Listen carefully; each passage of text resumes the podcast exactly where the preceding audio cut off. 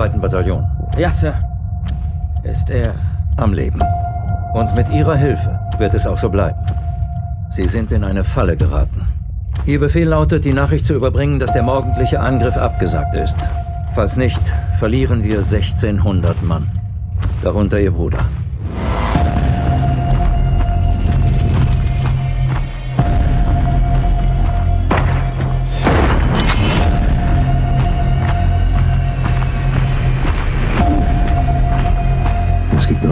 Diesen Krieg zu beenden. Kämpfen bis zum letzten Mann. Was zum Teufel soll das, Lance Corporal? Nein! Nein!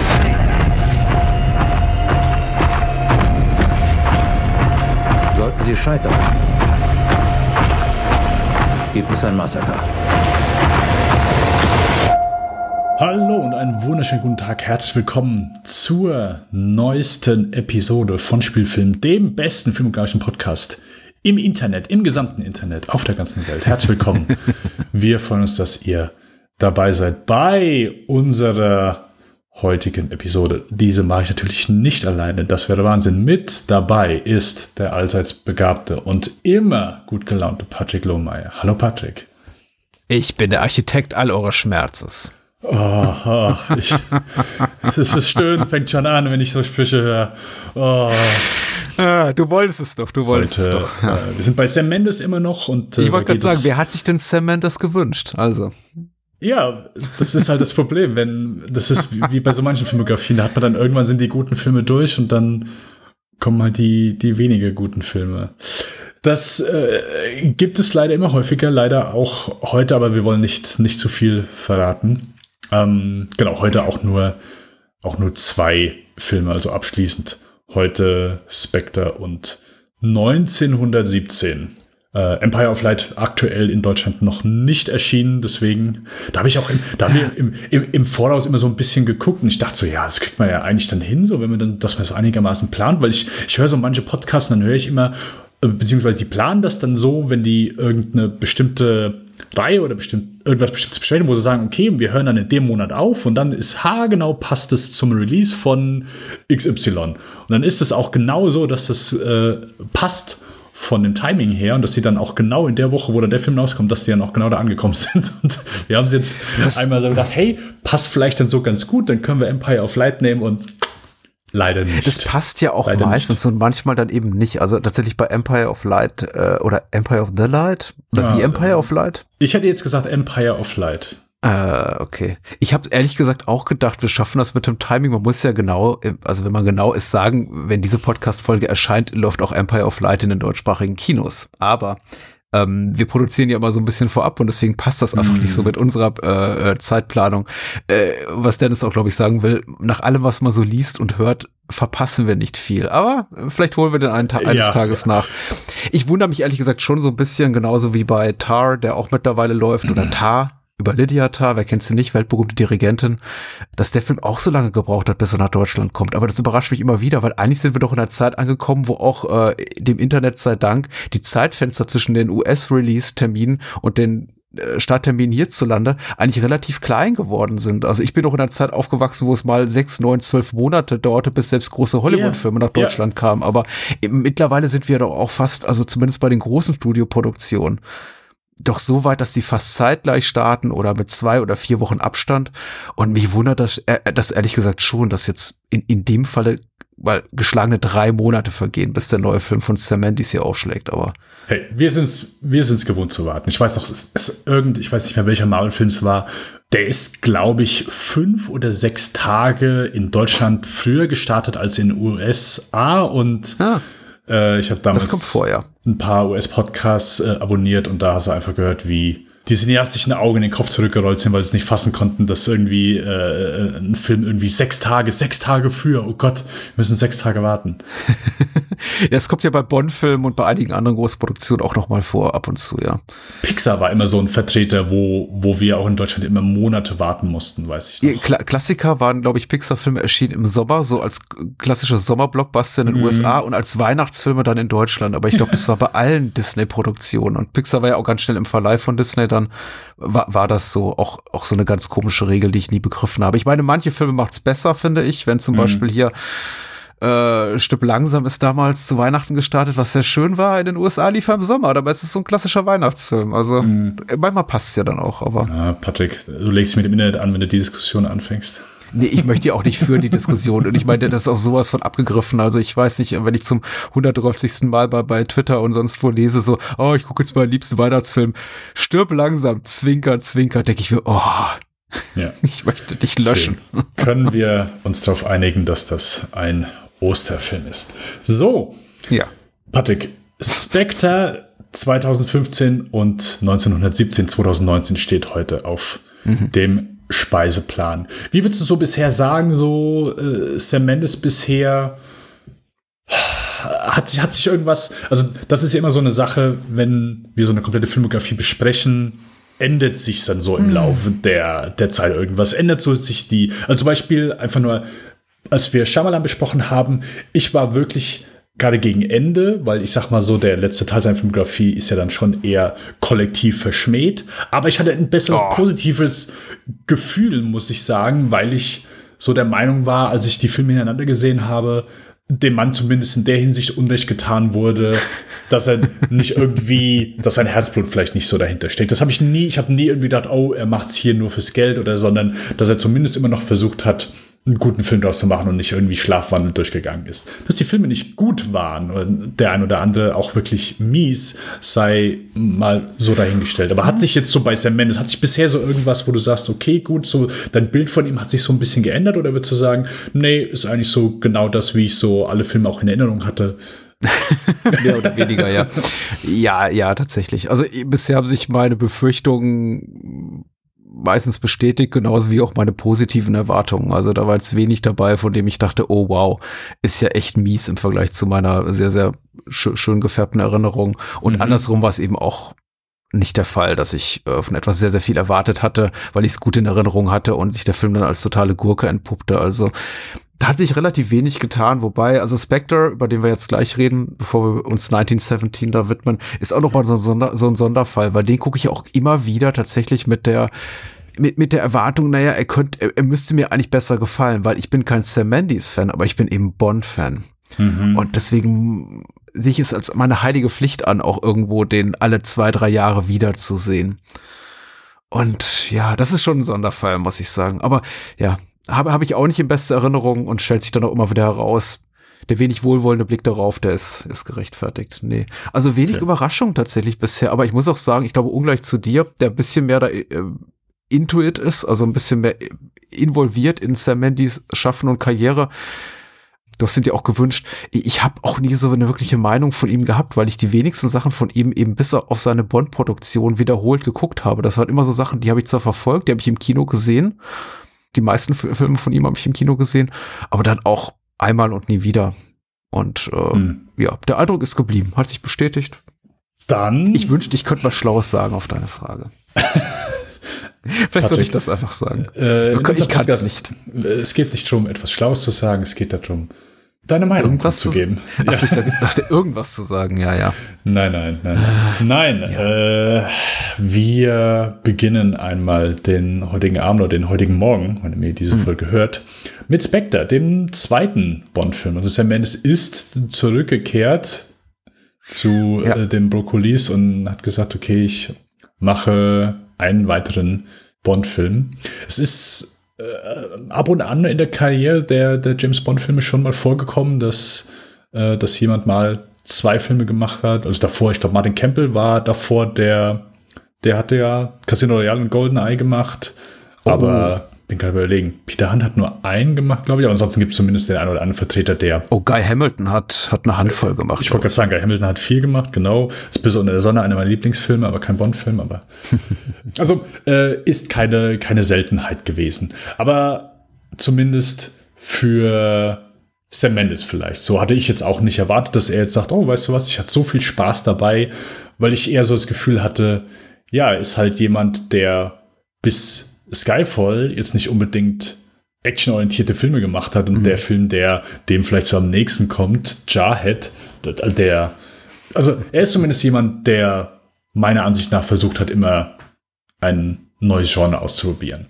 Hier also kehrt er wieder zurück. Äh, Daniel Craig haben wir wieder in der Hauptrolle. Ähm, wir haben Lea Seydoux, äh, Christoph Waltz, äh, Ray Fiennes, Naomi Harris kehren wieder zurück, Ben Wishaw wieder und äh, noch den ein oder anderen bekannte, das ein oder andere bekannte Gesicht zu sehen und Dave Bautista hier als äh, Mr. Hinks. Ich wollte immer mhm. Jinx sagen, aber er ist Mr. Hinks. Nicht ganz. Mit, ja. mit einer Zeile. Äh, Andrew Scott äh, hier einmal zu sehen. Äh, Rory Kinnear, genau, der ist ja auch in, bis auf, glaube den ersten ist er in allen Daniel Craig Bonds zu sehen einmal ein Illustracast. Aber äh, so das eins der Highlights von Skyfall ist natürlich so der Spectre, gute. Äh, nein, nein, äh, von Skyfall, äh, hm. weswegen Skyfall so alle, oh ja, Roger also. Deakins, Roger Deakins. Der ist natürlich diesmal nicht von, der Partie, sondern äh, der aktuelle Stammkameramann von Christopher Nolan, heute wann heute mal.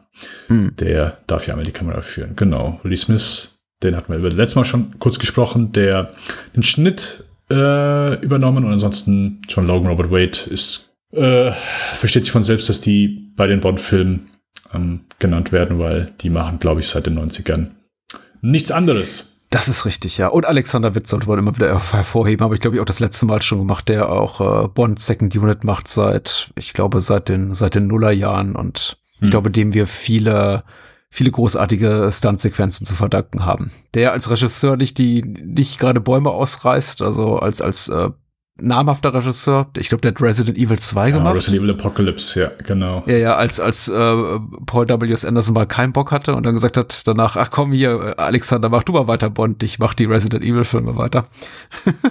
also kein guter Film, aber ja, als Second Unit Regisseur ganz groß. Yes. Wird auch genannt ne, im Vorspann. Das ist nicht, nicht, nicht gewöhnlich für große Studioproduktion. Ja, äh, hat er überhaupt was anderes gemacht außer Resident Evil als Regie? Ich glaube, das ist seine einzige Regiearbeit, glaube ich. Er hat echt nicht viel gemacht und ich glaube ehrlich gesagt, Bond zahlt gut und das wird wahrscheinlich auch einer der Gründe gewesen sein, warum Sam Mendes gesagt hat, ich komme noch mal zurück. Ich meine, Skyfall war, glaube ich, der erste Bond, der über eine Milliarde Dollar weltweit eingespielt hat. Unglaublich mhm. profitabel. Ähm, und gerade nach Quantum of Solace so, glaube ich, auch, auch balsam auf die, auf die Wunden hier von, von Brokkoli, der Brokkolis und, äh, und Michael G. Wilson, der ja auch zur Brokkoli Family gehört, der, der, der Sohn von Cubby Brokkoli, also Stiefsohn, Adoptivsohn. Und äh, deswegen, ich glaube, da war es dann, da hat man allen, da hat man einfach alle mit Geld, ich wollte gerade sagen, zugeschissen, beworfen sage mhm. ich es mal netter, um einfach zurückzukommen. Und ich, ich, ich mutmaß ja mal auch das reine Spekulation, dass Paul Greengrass durch seine Born-Filme auch so ein bisschen einfach den Boden dafür geebnet hat, dafür, dass eben auch namhafte und prestigeträchtige Regisseure auch durchaus auch Franchise-Regisseure sein können. Und also als, als Greengrass, der eben auch ein namhafter Autorenfilmer war, irgendwie auch, auch bekannt für anspruchsvolles Kino, gesagt hat, ich mache jetzt Born-Filme. Und die waren auch alle gut, zumindest die ersten drei. Also die, den ersten hat er nicht gemacht, aber den zweiten und dritten. Hm. Ähm, ich glaube, das hat auch so für Menschen wie Mandys vielleicht auch ein bisschen für, für ein gewisses Maß an Umdenken gesorgt und gesa dafür gesorgt, dass er sagt, ja gut, wenn mein englischer Kumpel das kann hier, dann mache ich das auch mal. Ja. Und I don't know. Ich werfe ja die Hände hoch, das sieht niemand, das siehst nur du, aber. hat ja auch gefruchtet. Äh, ja. Zumindest ist Skyfall ein sehr beliebter Titel äh, gewesen, ein sehr beliebter Bond, immer noch ein sehr beliebter Bond. Wir haben beim letzten Mal darüber gesprochen, dass wir dem nicht vielleicht ganz so zustimmen können. Ein paar Jahre später, Spectre 2015, äh, der vierte Eintrag in Daniel Craigs James Bond Karriere. Patrick, hm. ich gehe davon aus, dass du diesen Film damals auch im Kino gesehen hast. Wie ist dein ja. Gefühl damals gewesen, als du aus dem Kino gegangen bist und wie ist das verglichen mit dem Gefühl heute? ähm, auch hier hat sich nicht groß was geändert. Also damals war es schon äh, etwas ernüchternd, aber ich glaube nicht ganz so enttäuschend, wie es jetzt bei den Wiedersehen war. Mhm. Äh, Spectre war ja der große Abschluss unserer damaligen Bond-Reihe im Bahnhofskino-Podcast. Wir hatten in dem Jahr 2015 alle Bonds besprochen, auch die inoffiziellen Bonds, also Casino Royale, der mit Peter Sellers und äh, damals Allen. die erste und Woody Allen, genau, die erste ja. Casino Royale-Adaption fürs amerikanische Fernsehen, was so eine 16-minütige Episode ist, wo ähm, Peter Lorre mitspielt als, als Bösewicht. Die ist, die ist auch gar nicht so schlecht. Wir hatten hier Never Say Never ähm, Again auch besprochen. Also auch die ganzen inoffiziellen. Und das war so also der auch James Bond Jr. natürlich? Nee, den nicht. äh, aber das war der große, große Jahresabschluss. Ähm, äh, für uns und wir waren, Daniel und ich, total heiß drauf, den Film zu sehen und ich glaube, Daniel war einfach nur froh, dass es vorbei war und ich bin da rausgegangen und sagte, ja, das ist schon, ich, ich war, ich, ich wollte ihn besser reden, als er ist. Also, Mhm. ich habe den zweimal gesehen, damals in der Pressevorführung, hat mich sehr viele Süßholzraspeln gekostet, um die Leute, ich glaube bei Sony war das damals, äh, zu bezirzen, mich da reinzulassen, weil die gesagt haben, warum sollen wir dich, äh, Podcast, was, was ist, was sind überhaupt Filmpodcasts? warum sollen wir dich da reinlassen? Wie viele Hörer hast du eigentlich? Ja, sage ich so, drei bis fünf, okay. Pff, geh weg. Und egal. Nach viel, viel Süßholzraspeln, Klickenputz bin ich da reingekommen, hab den mir angeguckt alleine, Presseverführung. War, hm, fand die ganz gut. Bin dann noch mit Daniel rein, fand ihn auch ganz gut, aber sah mich in der Pflicht, ihn schön zu reden. Und sagt dann, oh, geil, oder? Ja, das war doch irgendwie, ich weiß, äh, hat Schwächen, aber es ist auch viel Gutes drin. Ist ein bisschen lang. Das Ende, naja, aber guck mal, der Anfang, dieser tolle One-Take da in, in äh, Mexiko. Ist doch Mexiko, oder? Mexiko City Ja, natürlich. Ja, ja. Scheiße. ähm, äh, gibt auch zwei schöne Actionsequenzen da in den Alpen und ist irgendwie auch alles ganz, ganz schick. äh, Aber dieser, der schale Beigeschmack blieb, dass offenbar die Bond-Reihe etwas machen wollte, mit dem ich nicht einverstanden war. Nämlich James Bond diese Backstory zu geben mit seinem fucking Bruder und Blofeld, das eine Verwandtschaft herzustellen und dass alles miteinander verbunden ist, wie in einem blöden Inarito-Film oder im Marvel Cinematic Universe und ich fand das so doof einfach und ich kam nicht drüber hinweg, aber ich habe es verschwiegen. Ich habe gesagt, hier, schön, habe allen Leuten das empfohlen, weil ich Bond-Fan Fan war und dann dauert es einfach ewig, bis No Time to Die rauskam, auch äh, der Pandemie geschuldet. Und ich habe einfach zu viel Zeit gehabt, Spectre wieder und wieder zu sehen, immer so im Abstand von anderthalb, zwei Jahren. Und das war jetzt, glaube ich, das fünfte Mal, dass ich ihn gesehen habe in Vorbereitung auf diese Aufnahme. Und mittlerweile bin ich an dem Punkt, an dem ich sage, ich verzeih dem Film nur noch ganz wenig. So, soweit als erster oder fünfter Eindruck. Wie geht's dir denn? Mir geht es, also äh, ich habe den Film nie als äh, gut empfunden. Äh, für mich ist er auch nach der ersten Kinosichtung damals ein sehr frustrierender Film gewesen, ein sehr frustrierendes Seherlebnis, äh, kein kurzweiliges Erlebnis, äh, äh, kurze Momente, in denen ich denke, oh, hier erwacht der Film für mich zum Leben oder äh, gibt mir den, den Eindruck, ich sehe hier einen, einen coolen, spaßigen Bond-Film, aber nein, ich war stellenweise sogar gelangweilt und frustriert. Hm. Ich habe den vor ein paar Jahren noch einmal geschaut äh, und habe genauso gefühlt und jetzt bei der dritten Sichtung hat sich das auch nicht geändert. Der wird nicht besser, Hm. der wird für mich nicht schlechter, der bleibt einfach so auf dem gleichen Level. Ja, ich meine, das Ding ist, klar, sieht gut aus, super teuer, also äh, optisch gibt es ja auch einfach ein paar schöne Bilder, das äh, gibt coole Locations, also äh, im Grunde all das, wo, wo Bond oder ich sag mal so ein, ein großer Blockbuster auch für steht, das bietet der Film natürlich, aber ich finde, wie er sich hier durch die Handlung keine Ahnung schlägt. Also es, es sind einfach sehr viel frustrierende Elemente, die dieser Film mit sich bringt, wo ich sage, das hindert. Da ist nichts, wo ich sage, ah, okay, gut, komm, kann ich drüber hinwegsehen oder er ist halt ein Bond-Film, äh, just go with it. Fällt mir hier bei diesem Titel schwer. Und es gibt ein paar Bond-Filme, die, ich meine, sind jetzt nicht unbedingt so die stärksten Filme, aber bieten trotzdem einen Grundunterhaltungswert, wo ich finde, da hakt Spectre. Und das, ja, habe ich jetzt dreimal hintereinander. Ich, mir fällt es unglaublich schwer, äh, wirklich griffige Kritikpunkte zu finden, ist mir jetzt aufgefallen beim Wiedersehen. Ich äh, erwähne sie immer gerne wieder und ähm, ist wahrscheinlich jetzt auch schon langweilig, dass ich natürlich Filme gucke, andere, anders Filme gucke für Podcast-Aufnahmen, als wenn ich die jetzt einfach privat gucke, wo ich mir dann irgendwie ein Bier aufmache und äh, auch, auch mit der, mit der Möglichkeit lebe, dass ich vielleicht mitten im Film einschlafe und den dann ein andermal weiter gucke oder nie beende, egal. So, ich gucke schon sehr konzentriert, ich habe immer ein kleines Notizblöckchen dabei in aller Regel. Nur nicht bei 1917, aber dazu sage ich gleich was. aber Spectre war das jetzt der Fall und ich dachte, ich möchte einfach zum allerersten Mal niederschreiben, was ich auch damals für den Bahnhofskino-Podcast nicht getan habe, was mir nicht gefällt. Und dann gucke ich mir das alles an und denke mir, ja, genau wie du es beschreibst, es ist im Grunde, alle sind wieder dabei, das ist technisch total auf der Höhe, das ist auch nichts Grundlegendes verkehrt dran. Ich glaube einfach an der Haltung des Films hakt Mhm. es, nicht an der, an der technischen Umsetzung. Das sieht alles hervorragend aus. Ich finde die Actionsequenzen überwiegend gut. Das ist mir ein bisschen zu viel Computergetrickse hier und da. Aber Mhm. es ist einfach die, die, dieser Wunsch, diesen Bond-Kosmos zu erschaffen, dem alles miteinander verbunden ist und auch frühere Filme zu referenzieren. Also das behagt mir nicht und es fängt eigentlich schon an. Ich glaube, lange, lange bevor Bond auf Blofeld trifft und dann dieses ganze so, ah, Bond, schön dich zu sehen hier und ja, wir könnten was gemeinsam in der, haben in der Vergangenheit, aber ich hebe das auf bis zum Schluss. Das ist übrigens auch so eine Offenbarung, das ist, also ganz ehrlich, das ist so ein bisschen das Star Trek Into Darkness Problem, wo sie, wo mhm. hier ähm, äh, Benedict Cumberbatch da ähm, äh, Khan spielt und die äh, anderthalb Stunden warten, bis er sagt, ich bin Khan, ja. Und hier, hier auch, wo, wo man denkt, ja, okay, jetzt sag's doch einfach. Aber äh, die Probleme fangen lange vorher an, finde ich, wenn schon nach 20, 30 Minuten Judy Dench als M in diesem Video aufschlägt und ich denke mir, okay, ihr habt die doch gerade erst abgemurkst. Wieso greift ihr jetzt schon wieder auf sie zurück? Das ist einfach so billig. Das entwertet ihren Tod auch so im vorhergehenden Streifen, indem man sagt so, ah, okay, hier, sie ist übrigens zurück. Äh, da, da ist ja da auch noch der, der, die, die, die Opening Credits, wo man dann eben auch kurze Flashes sieht von den vorherigen Bond-Schurken und das ist alles so, das ist, das verbreitet schon so diese Vibes, von wegen, wir, wir wollen uns einfach nicht lösen vom Vergangenen, wir machen jetzt kein episodisches Erzählen mehr, sondern wir machen jetzt den großen, wir spannen jetzt den großen narrativen Bogen.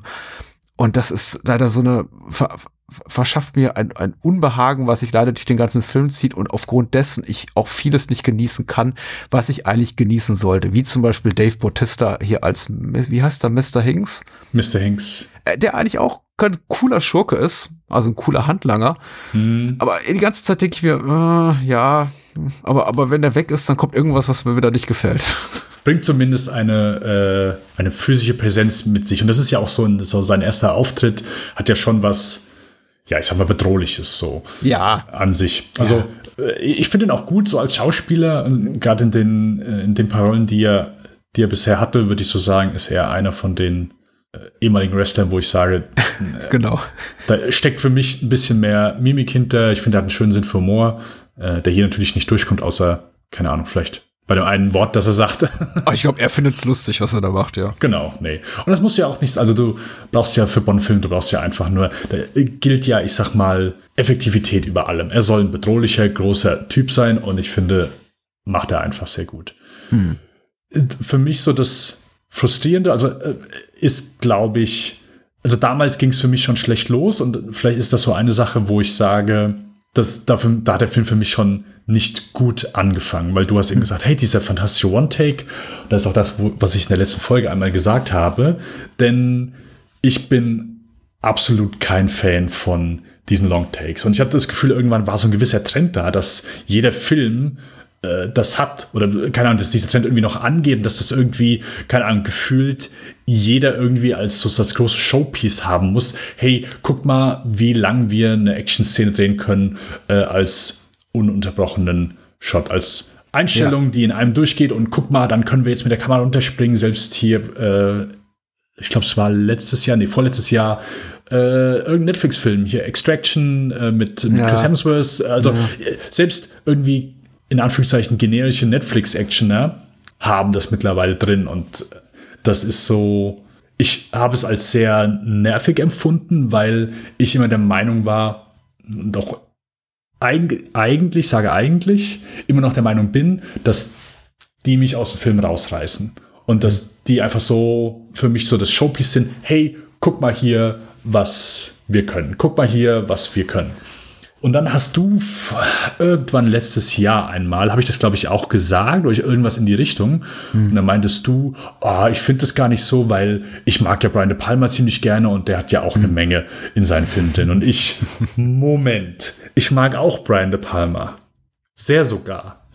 Und dann habe ich so, bin ich so ein bisschen ins Grübeln gekommen und habe so ein bisschen meine, äh, mein Verhältnis gegenüber diesen ununterbrochenen Einstellungen ich sag mal, etwas gedämpft und gesagt, hey, okay, gut, ich äh, kann das durchaus als positiven, positiver ansehen als das, was es ist. Weil jedes Mal, wenn ich gemerkt habe, oh, wir sind 20 Sekunden ohne Schnitt und ich, man merkt das ja manchmal schon, die Kamera geht dann irgendwie so mitten, okay, das hier wird ein Long Take, habe ich mich jedes Mal zurückgelehnt, die Arme verschränkt und äh, habe schon sofort auf kleinen beleidigten Jungen gemacht, weil ich gesagt habe, weißt du was, habe ich keinen Bock drauf, ich weiß, du willst jetzt nur angeben und ist, glaube ja. ich, nicht gut gewesen, aber das ist zumindest so die Einstellung, die ich damals gehabt habe, wo ich dann schon gedacht habe, als Spectre losging mit diesem Underground-Shot, dachte ich, okay, nee, das wird nicht gut hier.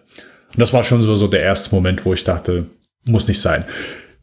Mittlerweile der Anfang ganz cool. Äh, ist auch nicht so, dass das irgendwie eine ewig lange Action-Szene ist, weil es ist ja einfach nur, ich sag mal so, sein Auftritt. Und als Showpiece für einen James Bond-Film bin ich damit auch mittlerweile fein. Auch die Action-Szenen danach im Helikopter ist cool. Also ähm, da bin ich so, der, der ganze Anfang, so die Pre-Credit-Sequence, da bin ich, ich sag mal, mittlerweile etwas positiver gestimmt.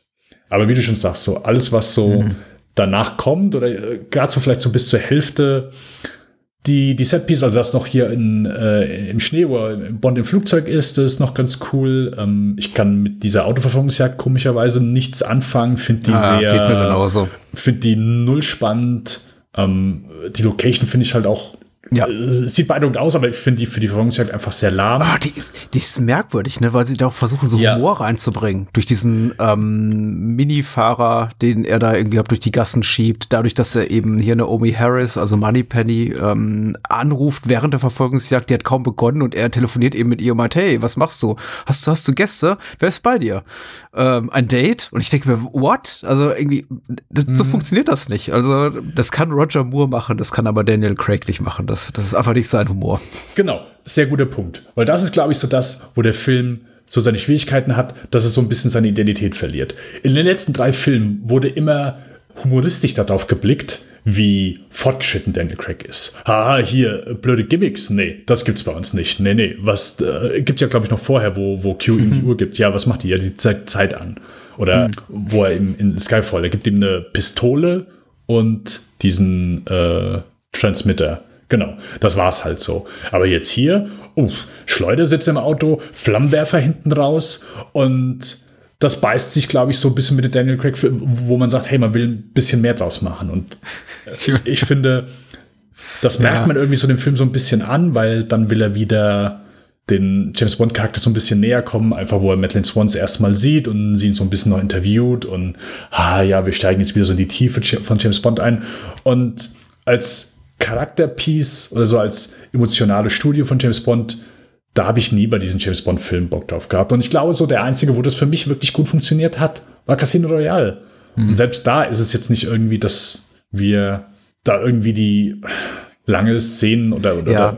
irgendwie viel Zeit mit verbringen, sondern einfach, es ist gut in die Story eingebaut. Und klar, es ist so die, die Origin-Story von ihm und, und äh, da finde ich, macht dann auch so die, die Liebesgeschichte ergibt Sinn und, und funktioniert für mich so innerhalb des Films hier null. Also, dass der Film hier die Basis dann ist für das, was dann irgendwie noch später kommt, wo ich denke, ja, okay, wenn den Swan, nee.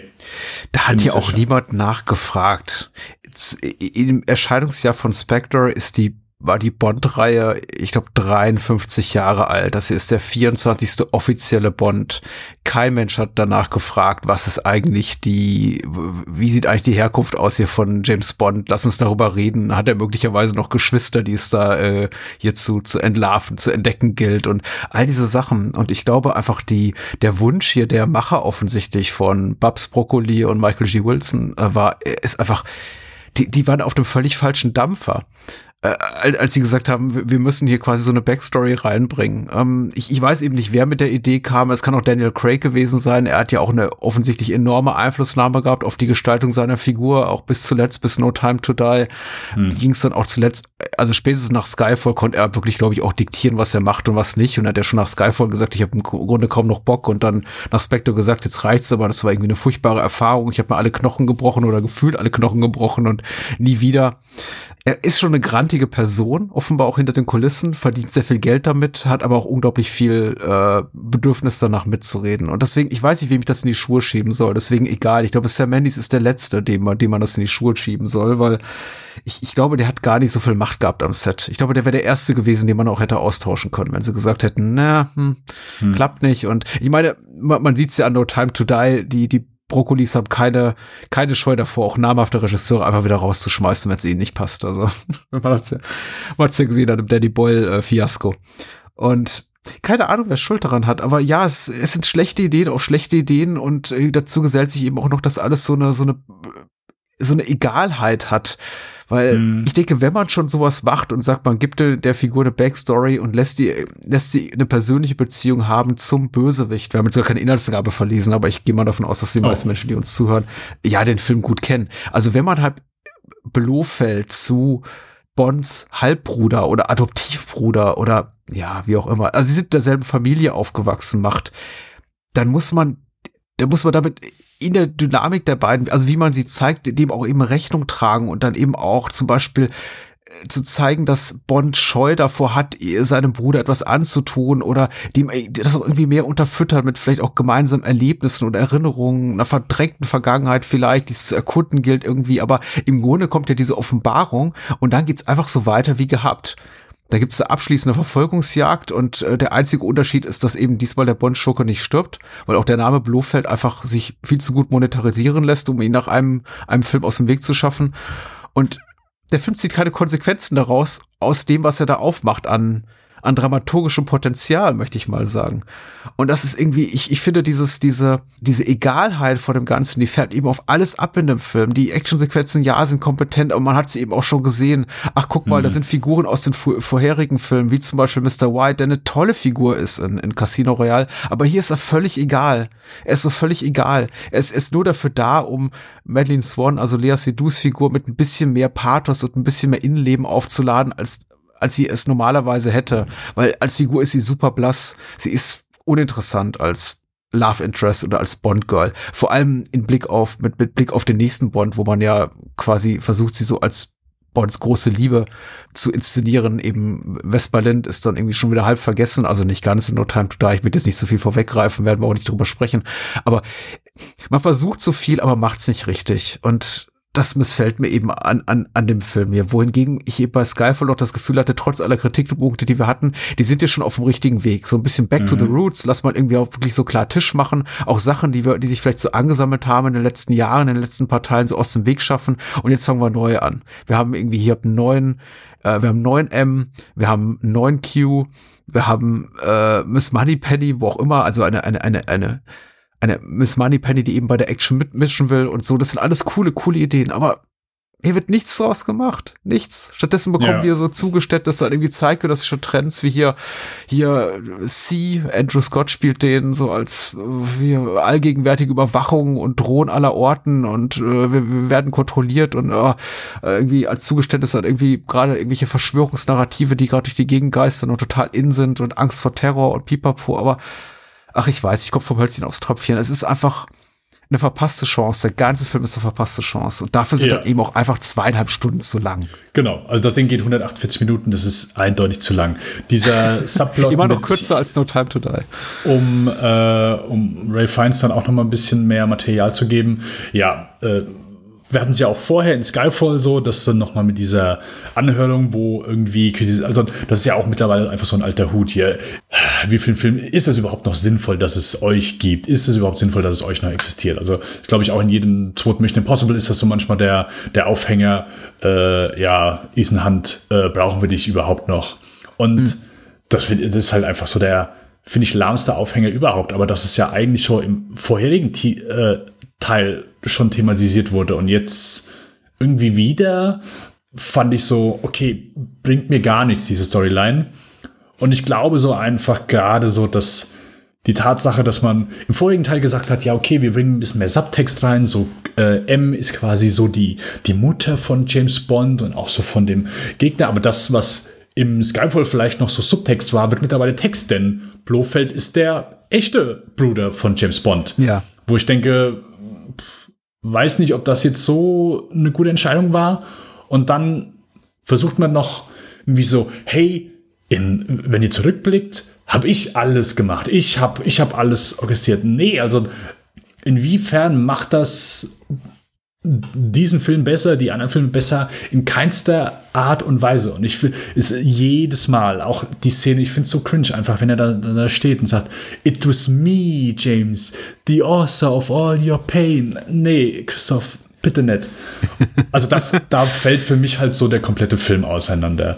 Und da denke ich, brauche ich nicht. Hier war einfach komplett der, der falsche Weg. Einfach das. Es ist Fan, es ist, es ist billigste Fanfiction tatsächlich. Ja, genau. Das ist so ein, ein einfach so ein Handlungszweig oder eine Handlungsentwicklung, auf die niemand gewartet hat. Ich meine, das kannst du im Grunde ja mit jeder erfolgreichen Filmreihe, Romanreihe, wie auch immer machen, Comicbuchreihe und sagen, man dichtet eben Ver Verwandtschaften herbei oder äh, Beziehungen, die vorher nie da waren. Aber in dem Fall, also ich, ich, ich möchte auch nicht übermäßig konservativ wirken und sagen, man darf nichts Neues ausprobieren, auch nicht in einer etablierten, langlebigen Reihe, aber dann, dann muss man es ein bisschen geschickter machen, als es so offensichtlich auch, auch und, und abrupt einzuführen. Und man hat eben wirklich das Gefühl, das wurde nicht gut vorbereitet. Das ist so ein bisschen das Problem, was DC hatte mit seinen frühen hier Superman-Filmen, dass man mhm. gesagt hat, okay, man will eben auch sowas haben wie das MCU.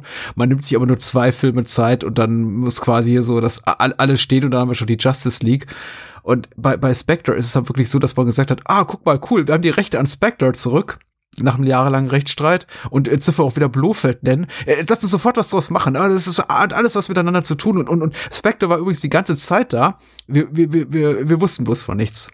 Und es wirkt halt sehr, sehr übers Knie gebrochen und sehr, sehr unelegant. Und wenn man denn die Sicherheit hat und weiß, diese Reihe ist wahrscheinlich noch eine ganze Weile, wahrscheinlich noch über viele Jahrzehnte weiterhin profitabel, wieso sagt man da nicht, lass uns mal zwei Filme darüber machen? Das vielleicht ein bisschen anteasern oder die Wurzel dafür, also die, die, die Saat schon mal ausstreuen, aber vielleicht dann im übernächsten Film erst so Blüten tragen lassen. Nee, stattdessen schmeißt mir Christoph Walz rein und der sagt von Anfang an, ah, da ist was. Und wenn wir ihn wiedersehen gegen Ende, übrigens, ich habe alles verantwortet, was in den letzten äh, vier Filmen passiert ist. Äh, drei Filmen, Entschuldigung. Das ist, das macht man einfach nicht. Das ist schäbig. Das ist doof. Das ist wirklich so wie, also da fühle ich mir, ich mich auch als, als, als Fan beleidigt in meiner Intelligenz und auch in meiner äh, einfach Sympathie und Zugewandtheit in meinem, in meinem Fansein.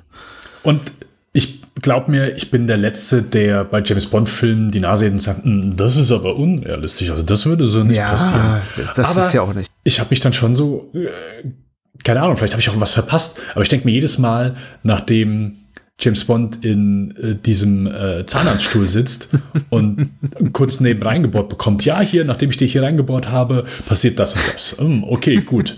Der bohrt da rein, aber nicht von den beiden Sachen passiert. Also er ist halt kurz K.O., schmeißt seine äh, James Bond Junior Uhr äh, einmal kurz dahin, es explodiert und äh, gut ist. Der äh, geht da Wobei raus. ich den Effekt sehr cool finde, wo Christoph Walsab hinfliegt und dieser Blutflatscher über den Boden da schrabbelt. Ja, und, und da denke ich, okay, habe ich, hab ich, hab ich was verpasst?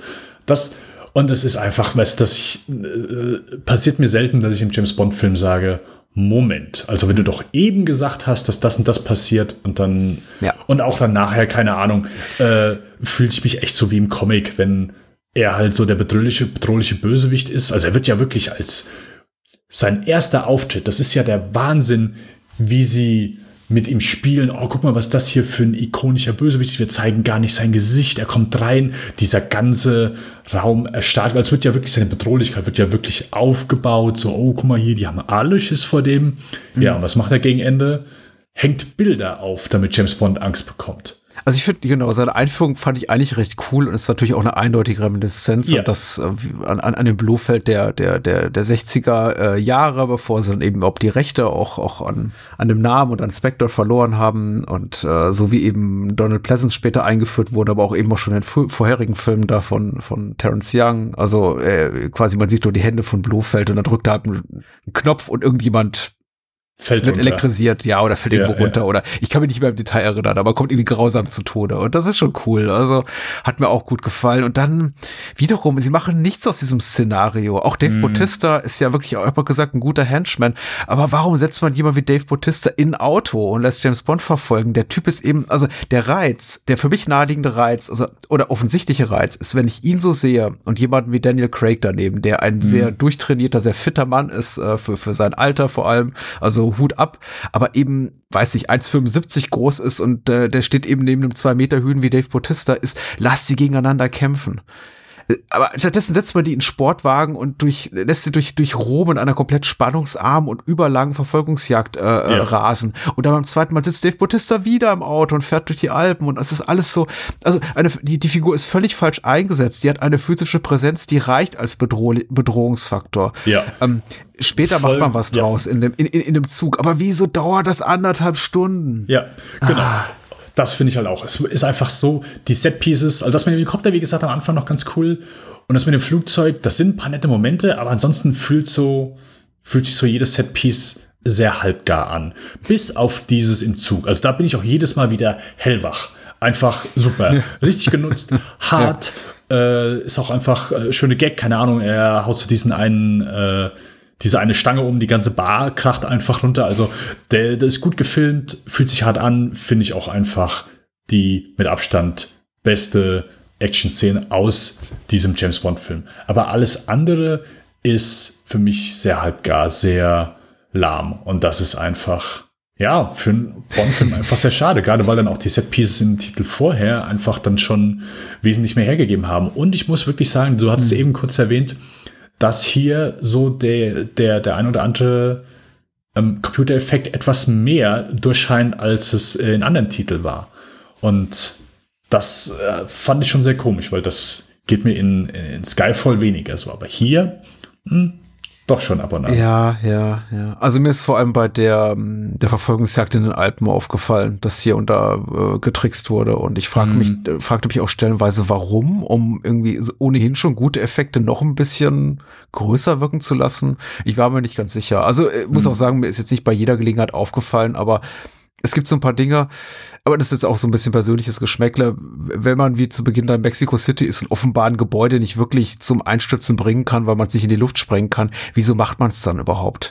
Frag ich mhm. mich dann doch ehrlich. Also ich, ich gucke mir immer solche Sequenzen an und denke mir, ja, ihr gebt euch so viel Mühe und versucht das alles möglichst ja. auch handgemacht mit klar so ein paar kaschierten Schnitten, die diesen One-Take da zu inszenieren. Aber das ganze Ding endet dann eben mit so einem CGI-Stunt und das ist halt einfach schade, weil es ab dem auch so widerspricht der, der Ästhetik auch, der inszenatorischen Handschrift von Sam Mendes in, in den anderen wirklich großartigen Momenten. Ich meine, äh, die haben immer schon getrickst. Ich meine, klar, dieser, dieser, dieser Kampf in Skyfall da in dem, in dem Hochhaus mit der Beleuchtung, da, da gibt's ja auch Interviews mhm. zu, da, das ist ja alles am Computer entstanden. Aber mhm. es ist eben, das sind. Es ist das, unauffälliger. Ja, und ich glaube einfach auch, weil es ist ungewöhnlicher und das ist für uns ein Objekt, wie zum Beispiel diese Reklame, die wir da im Hintergrund sehen und eben diese, diese Schüsse, die sich dann lösen von der Waffe und kurzzeitig die, die Gesichter erhellen der beiden kämpfenden Personen.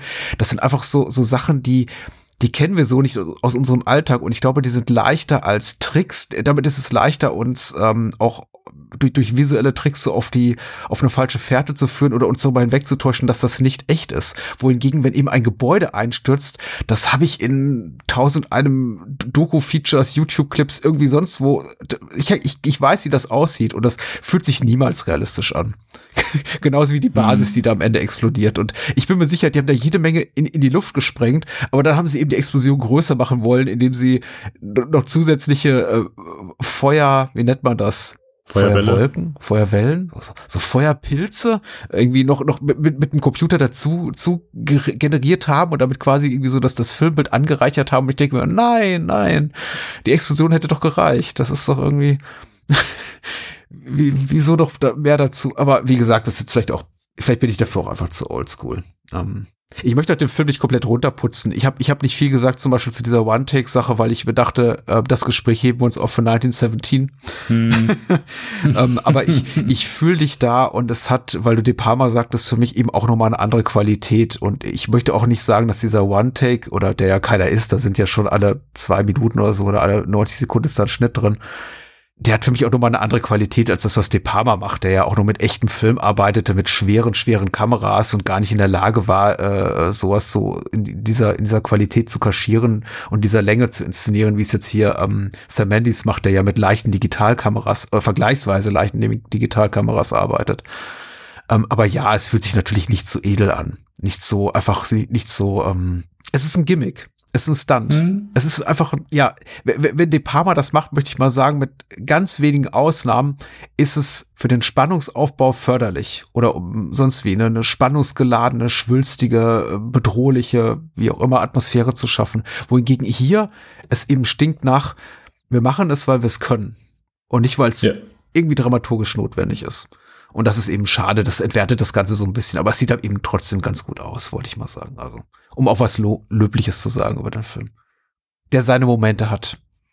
Ja, das, wie gesagt, äh, es ist auch keine für mich kein absoluter komplette Gurke, sondern es gibt den einen oder anderen Moment. Und also Craig ist einfach als, als Bond für mich ist er immer noch sehr gut und auch hier, wenn er vielleicht auch hier so ein bisschen wenig Motivation mehr gehabt hat, dann ist vielleicht hier so ein bisschen gewesen. Aber ich finde, seine Visage hätte dann immer noch so, so ein paar Momente.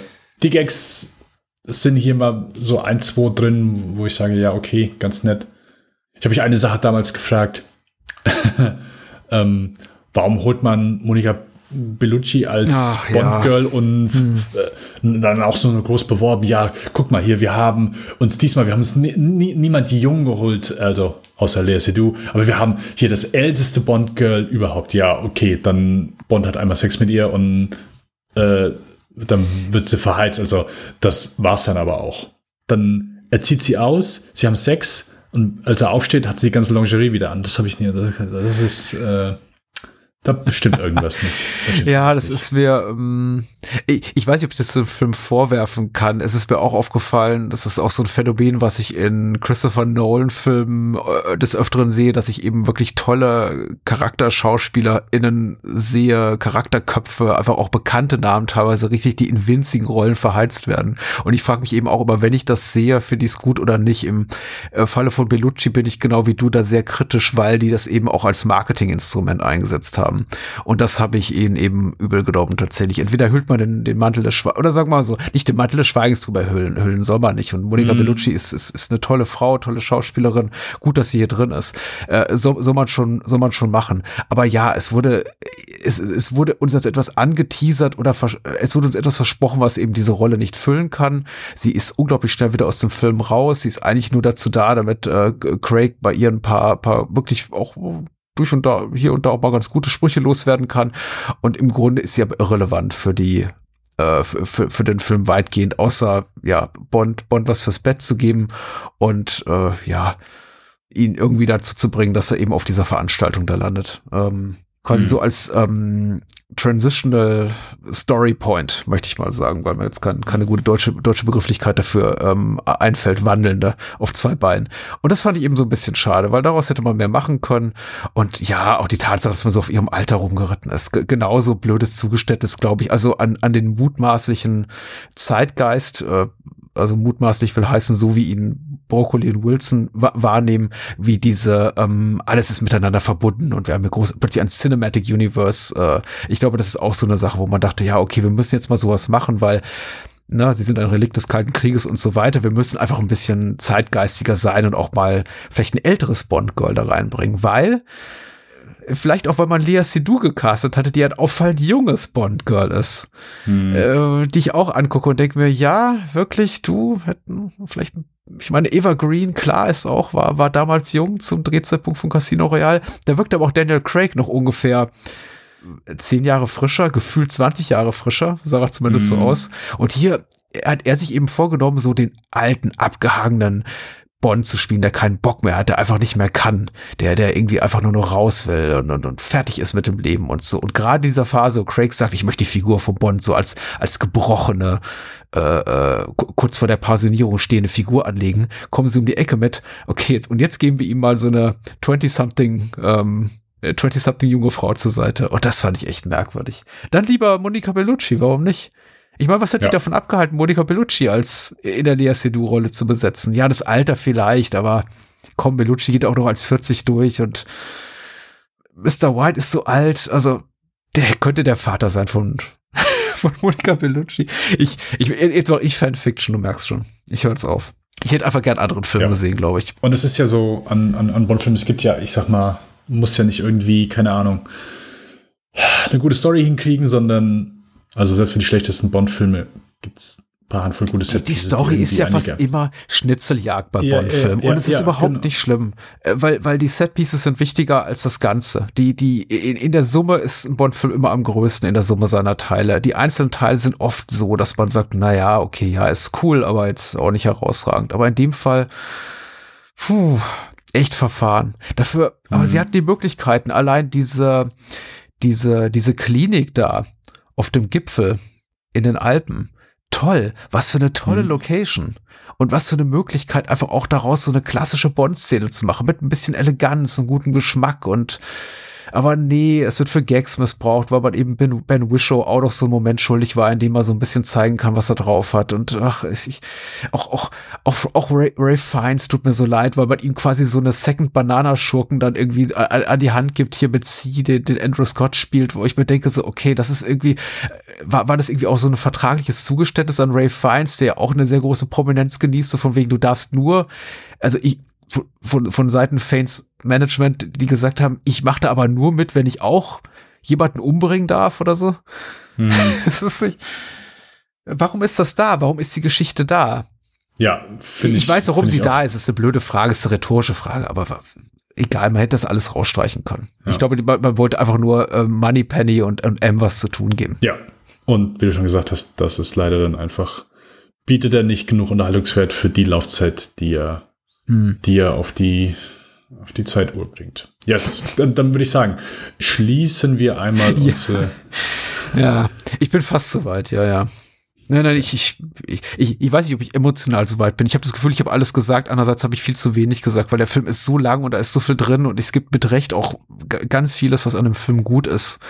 Und ich habe ja gerade gesagt, die, die Bond-Filme sind meistens auch einfach die, die eben gut in der, in der Summe ihrer Teile und nie nur gut allein, weil irgendwie das irgendwie einzelne Momente das Ganze rausreißen und den Karren aus dem Dreck ziehen. Aber hier passt halt wirklich, hier ist kein einziges Teil wirklich gut genug, um nicht, um, um selbst das zu tun. Also ich, ich würde dem Film auch, glaube ich, viel verzeihen, wenn ein oder zwei Sequenzen darin wären, von meinetwegen fünf bis zehn Minuten Länge, von denen ich sagen würde, ja, das ist richtig gut. So, so ein Action-Moment hast du noch nicht gesehen.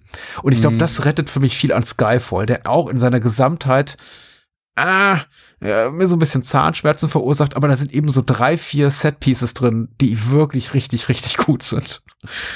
Und hier sind alle Set-Pieces so, ja, das ist, das könnte was werden, ah, leider doch nicht. Mhm.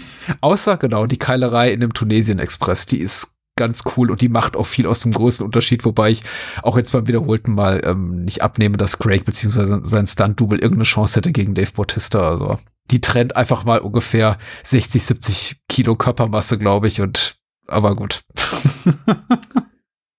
geschenkt, geschenkt. Er schafft sie ja auch nur, weil er angeschossen mhm. wird und dann einmal mit Hilfe der Bierfässer. Ja.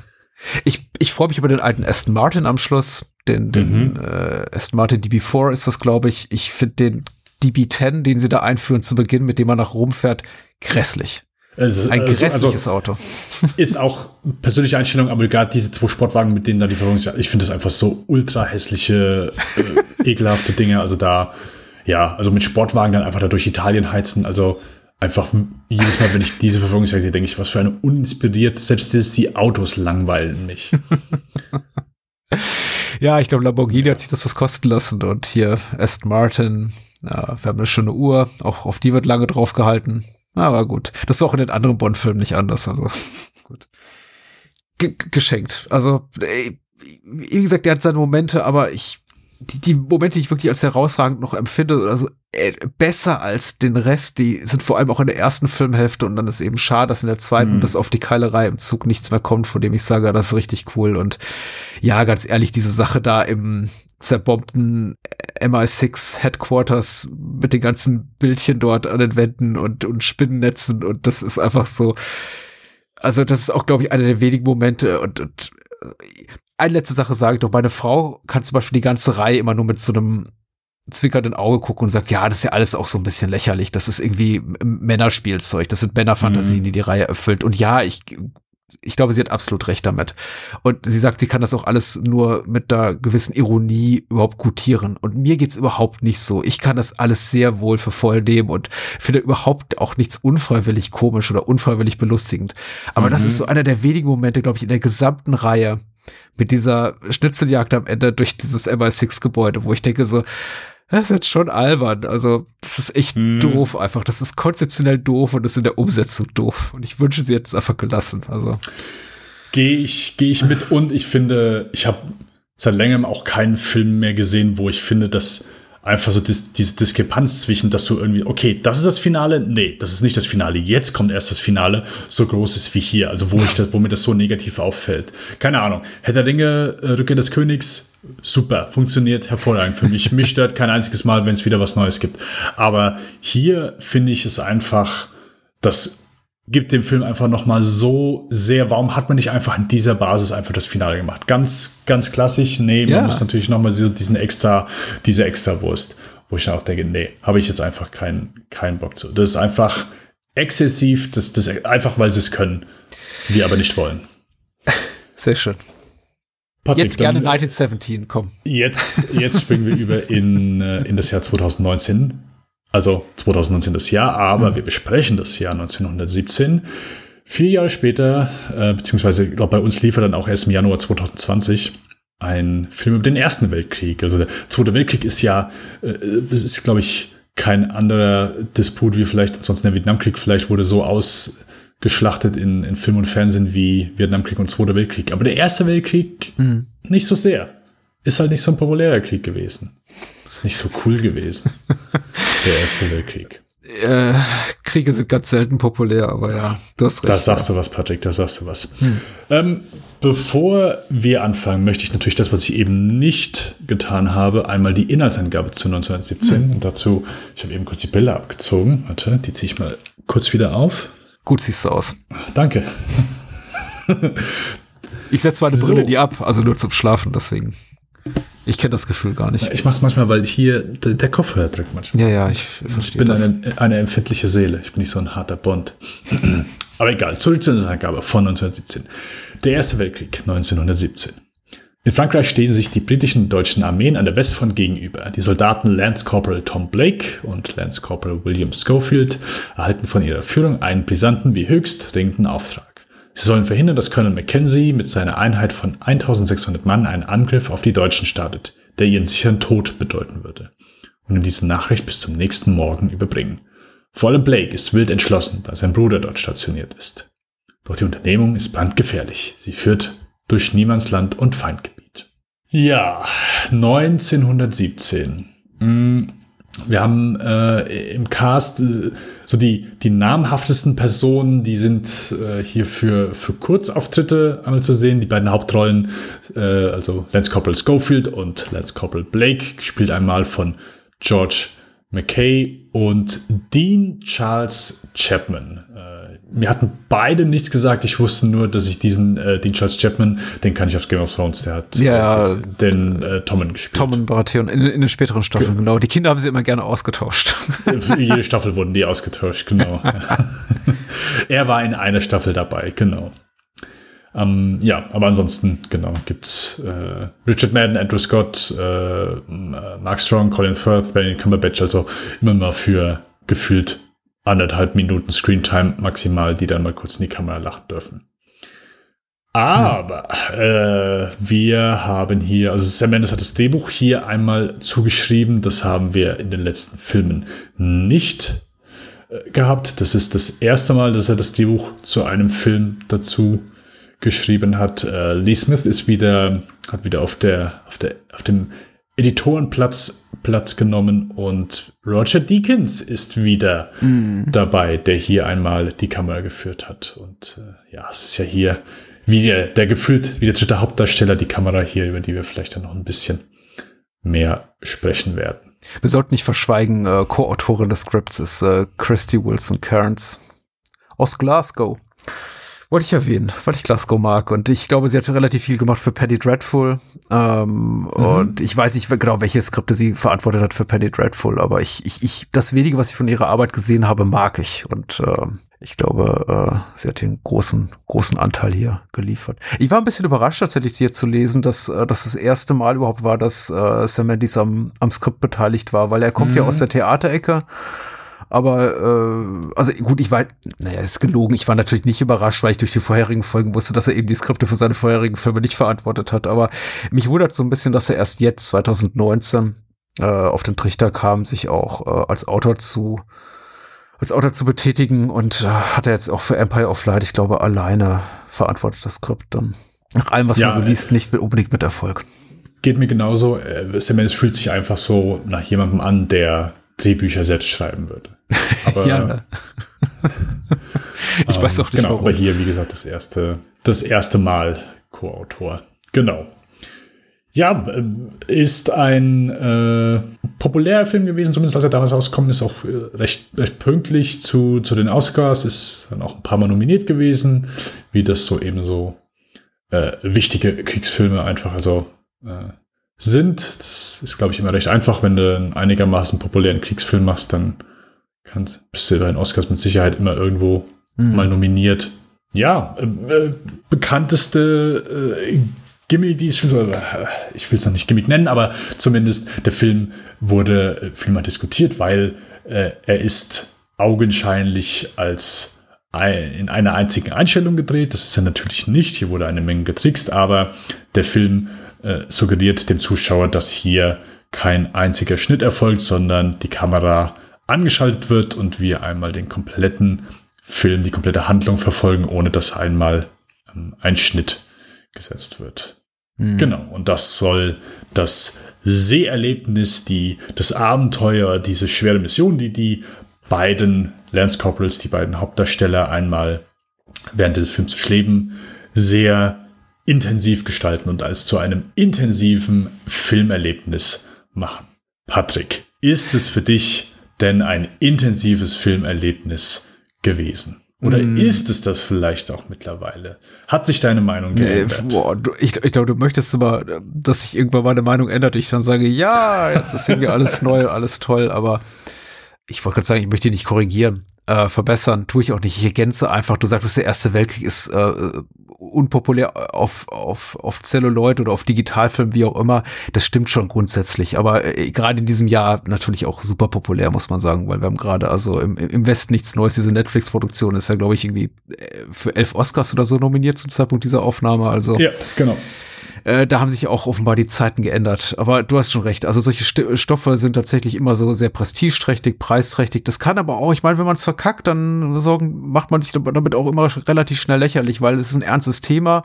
Es bietet im Grunde keine Möglichkeit für Leichtigkeit oder man kann auch Actionsequenzen nicht äh, komplett Actionfilm eh- ähnlich inszenieren, weil dann wird einem wahrscheinlich eine reißerische Attitüde oder eine, eine, böswillige Agenda vorgeworfen. Also das heißt, man will hier schon mit 1917 eine Produktion machen, die Action bietet, die Unterhaltung bietet, die echte große Gefühle bietet, aber eben trotzdem das Ganze in einem filmischen Universum, nämlich dem, dem historisch verbürgten, echten Ersten Weltkrieg des Jahres 1917, äh, britische Soldaten an der Front, äh, ein deutscher Angriff steht bevor, von dem eben die, die ein paar Kilometer weiter sitzen, noch nichts ahnen. Das, äh, also die, diese Ernsthaftigkeit des Szenarios will man eben Rechnung tragen. Gelingt das Sam Mendes? Ja. Ähm, gefällt mir der Film besser als im Kino? Nein. Aber ich muss sagen, er hat mir eben auch im Kino schon ganz gut gefallen. Okay. Ich habe noch mal in meinen Letterbox-Einträge geguckt. Ich habe den am 14. Februar 2020 gesehen, kurz vor dem ersten Lockdown. Also, der lief genau im Januar 2020 an. Äh, einer der letzten Filme, äh, aktuell Filme, die ich im Kino gesehen habe, vielleicht sogar der allerletzte, bin mir nicht mehr ganz sicher. Ich, ich fand den gut. Alles in allem, wenn der Film vorbei ist, meine ich eine gute Seherfahrung gehabt zu haben. Wir haben hier, du hast ja, hast ja bereits erwähnt, diesen Film quasi in zwei Einstellungen. Also wir haben einen Cut nach einer guten Stunde, in dem wir eben einen Zeitsprung haben, wo unser Protagonist, den wir die ganze Zeit begleiten, also ähm, William Schofield, Bill, äh, das Bewusstsein verliert. Äh, Das, das dauert ein bisschen, bis ich da reinkomme.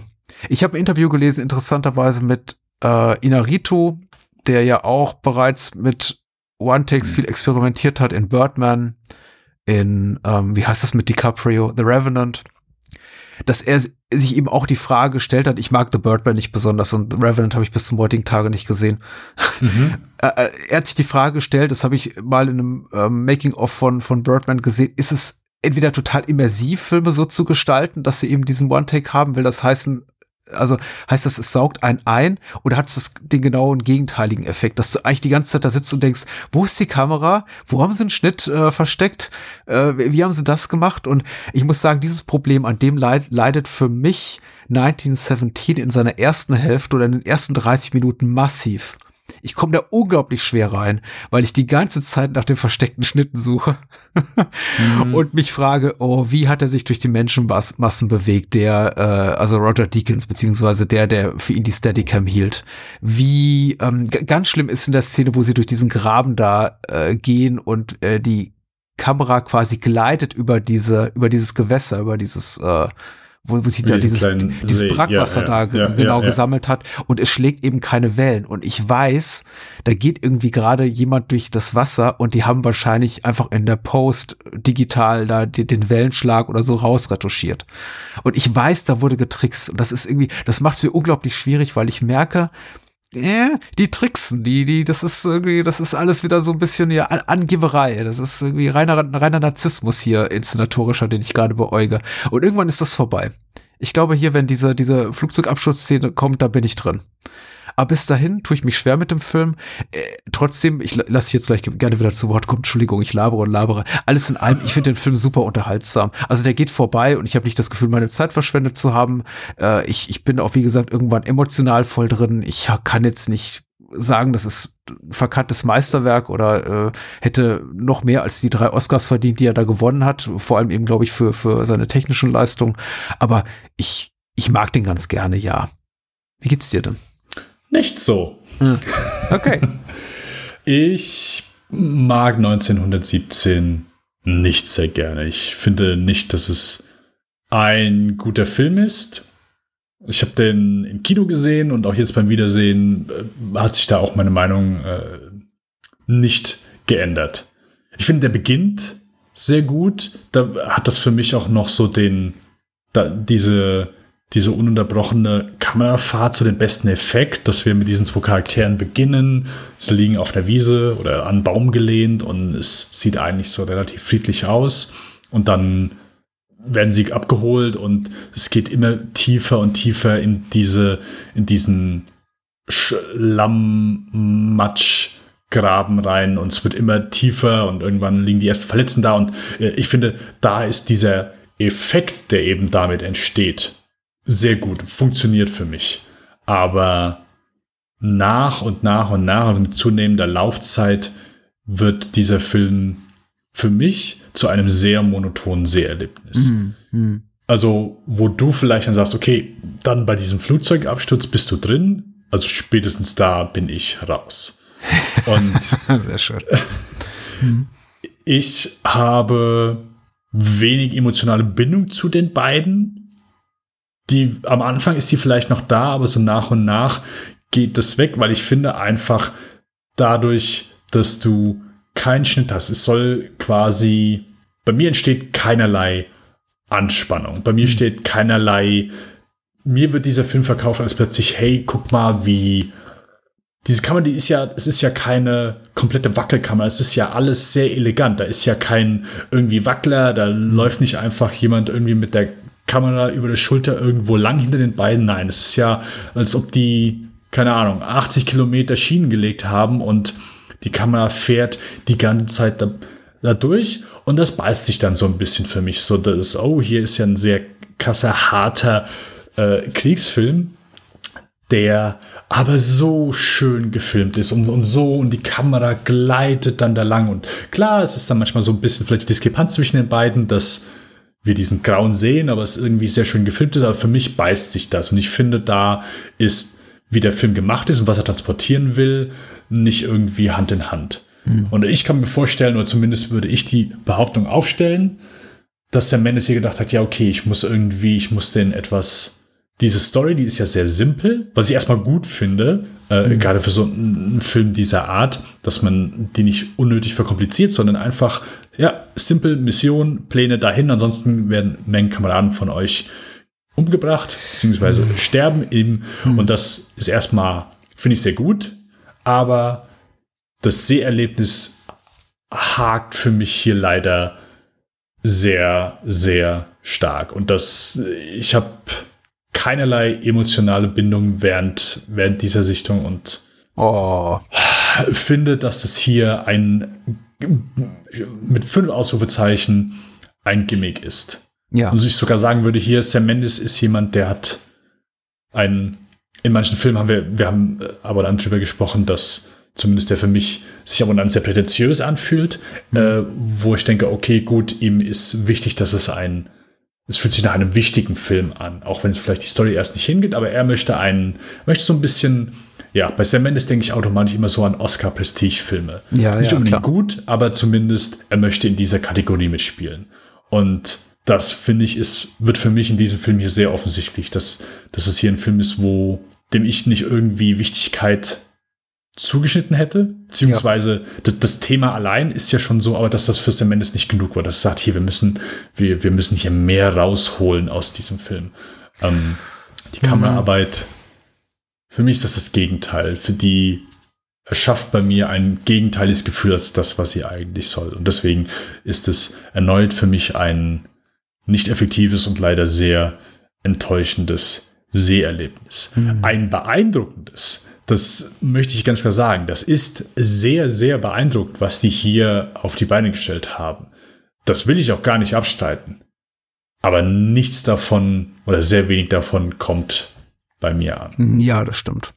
Also für mich bleibt auch 1917 hauptsächlich wegen seiner technischen äh, Leistung im Gedächtnis. Nicht, weil mich die Figuren so interessieren und ich musste ganz ehrlich sogar jetzt schon wieder den, die Namen der Protagonisten nachgucken, weil ich sie vergessen hatte. Dabei geht es eigentlich nur um die zwei, beziehungsweise dann auch in der zweiten Filmhälfte nur noch um einen von den beiden und um mhm. fast niemand anderen. Du, du hast ja recht, der Film ist gar nicht so wahnsinnig äh, daran interessiert an dem Innenleben der Figuren. Wir erfahren ein, ein ganz kleines bisschen nur über, über Bill in den allerletzten Sekunden des Films, was ich auch bis zum heutigen Tag, jetzt auch beim dritten Wiedersehen, als eine sehr, sehr fragwürdige Entscheidung, ähm, für eine sehr fragwürdige Entscheidung halte. Ich bin mir nicht sicher, ob es anderweitig besser gewesen wäre, wenn er während des Films äh, auch schon mal irgendwie dieses Kärtchen rausgeholt hätte und gesagt hätte, übrigens, ich habe Frau und Kinder. Ähm, ich weiß es nicht, aber so bleibt mir eben diese Figur bis zum Ende fremd und es geht einfach nur einzig und allein um seinen mit mittlerweile verstorbenen, er, er, ermordeten Weggefährten Tom. Ähm, über den wir eben ein bisschen mehr wissen, weil wir eben wissen, der hat einen Bruder, der ist da und da stationiert und der würde eben auch nicht überleben, diesen Angriff der Deutschen oder diesen Hinterhalt der Deutschen, ähm, wenn sie ihn da nicht rechtzeitig warnen würden und sein, äh, seine Bataillon oder wie das so immer heißt, The Second Devons, mhm. was immer wieder zitiert wird.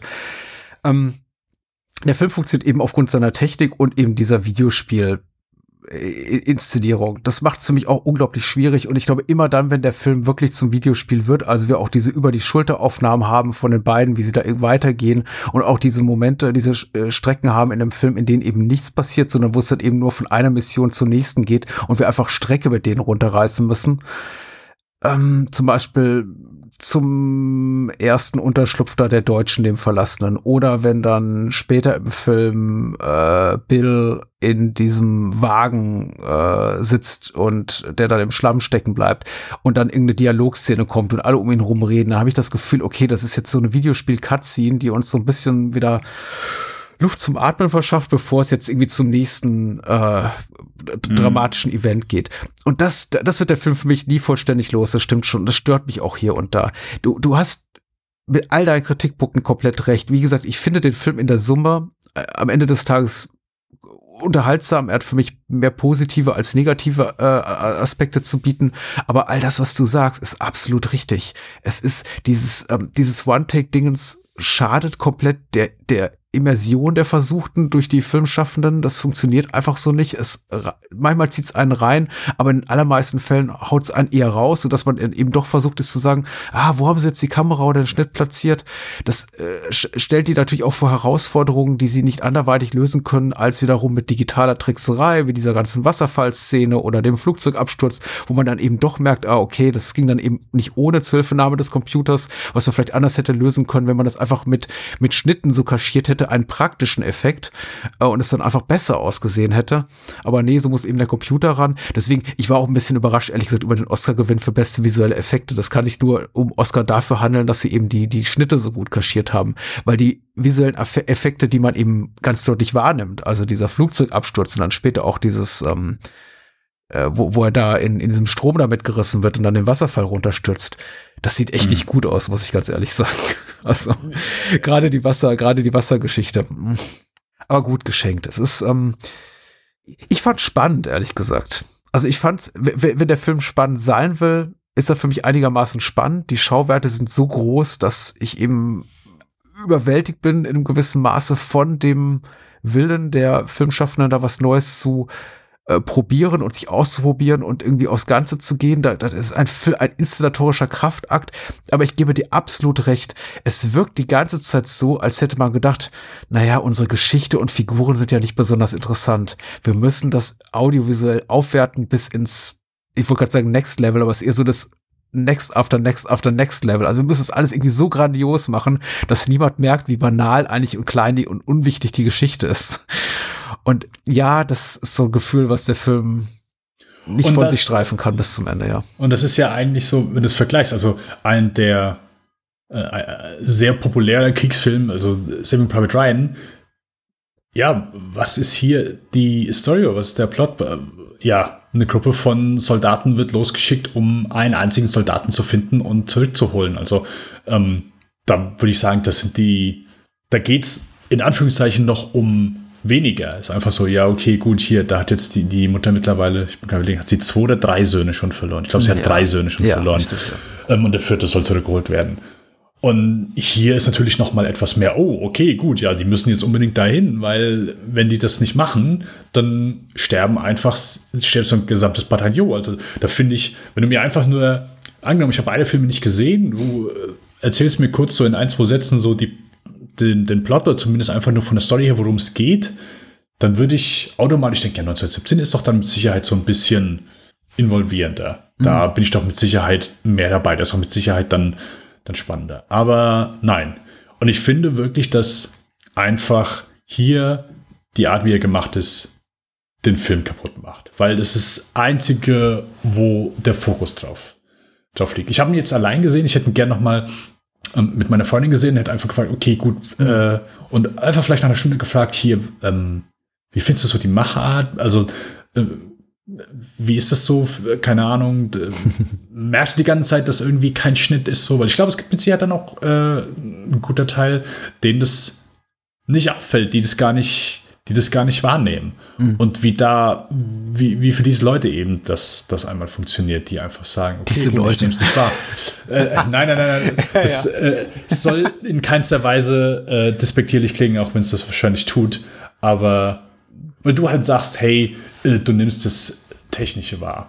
Das sollst du ja in, dem Moment. Also, das heißt, das sollst du in dem Moment nicht. Aber Jetzt ist es schwierig, ja, eigentlich nicht, ne? weil ich denke schon, es ist so, ich, deswegen habe ich diese, die, habe ich Inarito äh, äh, zitiert, von dem ich, wie gesagt, wirklich nicht viel halte. Und ich fand Birdman mm. war einer, boah, ey, ich habe mich durch Birdman gequält damals und fand das irgendwie einer, einer der völlig, einer der unverdientesten Oscar-Gewinner ever. Aber ich, ich, ich, ich fand gut von ihm das mal angesprochen zu hören, dass es eben einfach das Risiko mit sich bringt, dass es Menschen rausreißt, wegstößt, dieses, dieser Fokus aufs Technische, auf die Inszenierung, auf dieses, ich mache jetzt Film als Kunst oder als einfach technischen Kraftakt auch. Und das, das, darunter leidet eben dieser Film hier ganz massiv. Und ich bin ja, ich, ich gebe dir recht, er, er sorgt für einige wirklich großartige Momente, aber nicht so sehr, also, Okay, erstmal, ich, ich habe mit meiner Frau geguckt und Jennifer sagte danach, es, mich hat das alles so sehr an Videospiel erinnert, deswegen kam ich da nie so richtig rein. Ich hatte die ganze Zeit das Gefühl, okay, da ist eine hm. Kamera, die läuft hinter denen her, quasi eine, eine virtuelle Kamera, wie ich es irgendwie auch in, in whatever Counter-Strike oder so habe. Nee, Counter-Strike ist, glaube ich, hier ist es Third Person oder Ego-Shooter? Ich weiß es gar nicht. Counter-Strike Counter ist Ego-Shooter. Wir spielen das alles nicht, aber sagen wir mal, in den Shooter, wo du Leuten über die, über die Schulter guckst, so. Äh, gucken, spielen wir so oder so nicht. Und sie hat auch nicht Counter-Strike gesagt, aber es hat sie an die Filme erinnert, weil sie eben, weiß nicht, irgendwelche, irgendwelche Battlefield-Clips äh, auch schon mal gesehen hat, so. Oder irgendwas, keine Ahnung, Gears of War. Ich, ich, ich habe das alles nicht drauf, muss ganz ehrlich sagen, wir sind keine, wir sind keine Gamer-Familie. So.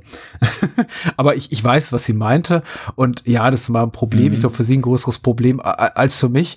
Aber ich musste eben auch ganz ehrlich zu mir sagen, als der Film dann eben vorbei war, ich habe mich von einigen Bildern überwältigt gefühlt und emotional angefasst gefühlt. Und ich habe es, das ist mir auch erst bei dieser etwas analytischeren ähm, äh, Sichtung jetzt aufgefallen, dass bei den ersten beiden Malen, ich hatte den Film im Kino gesehen und dann irgendwie ein Jahr später doch mal gestreamt, ähm, ich hatte den Eindruck, das sei, weil mir dann doch das Schicksal der Figuren so zu Herzen ging. Und jetzt bei, bei diesem Mal merkte ich, okay, nein, eigentlich ist es mir völlig egal, was mit dem passiert, als der zum Beispiel über dieses Schlachtfeld rennt und dann auch in diese Typen da rein stolpert und es reißt ihn zu Boden und so weiter.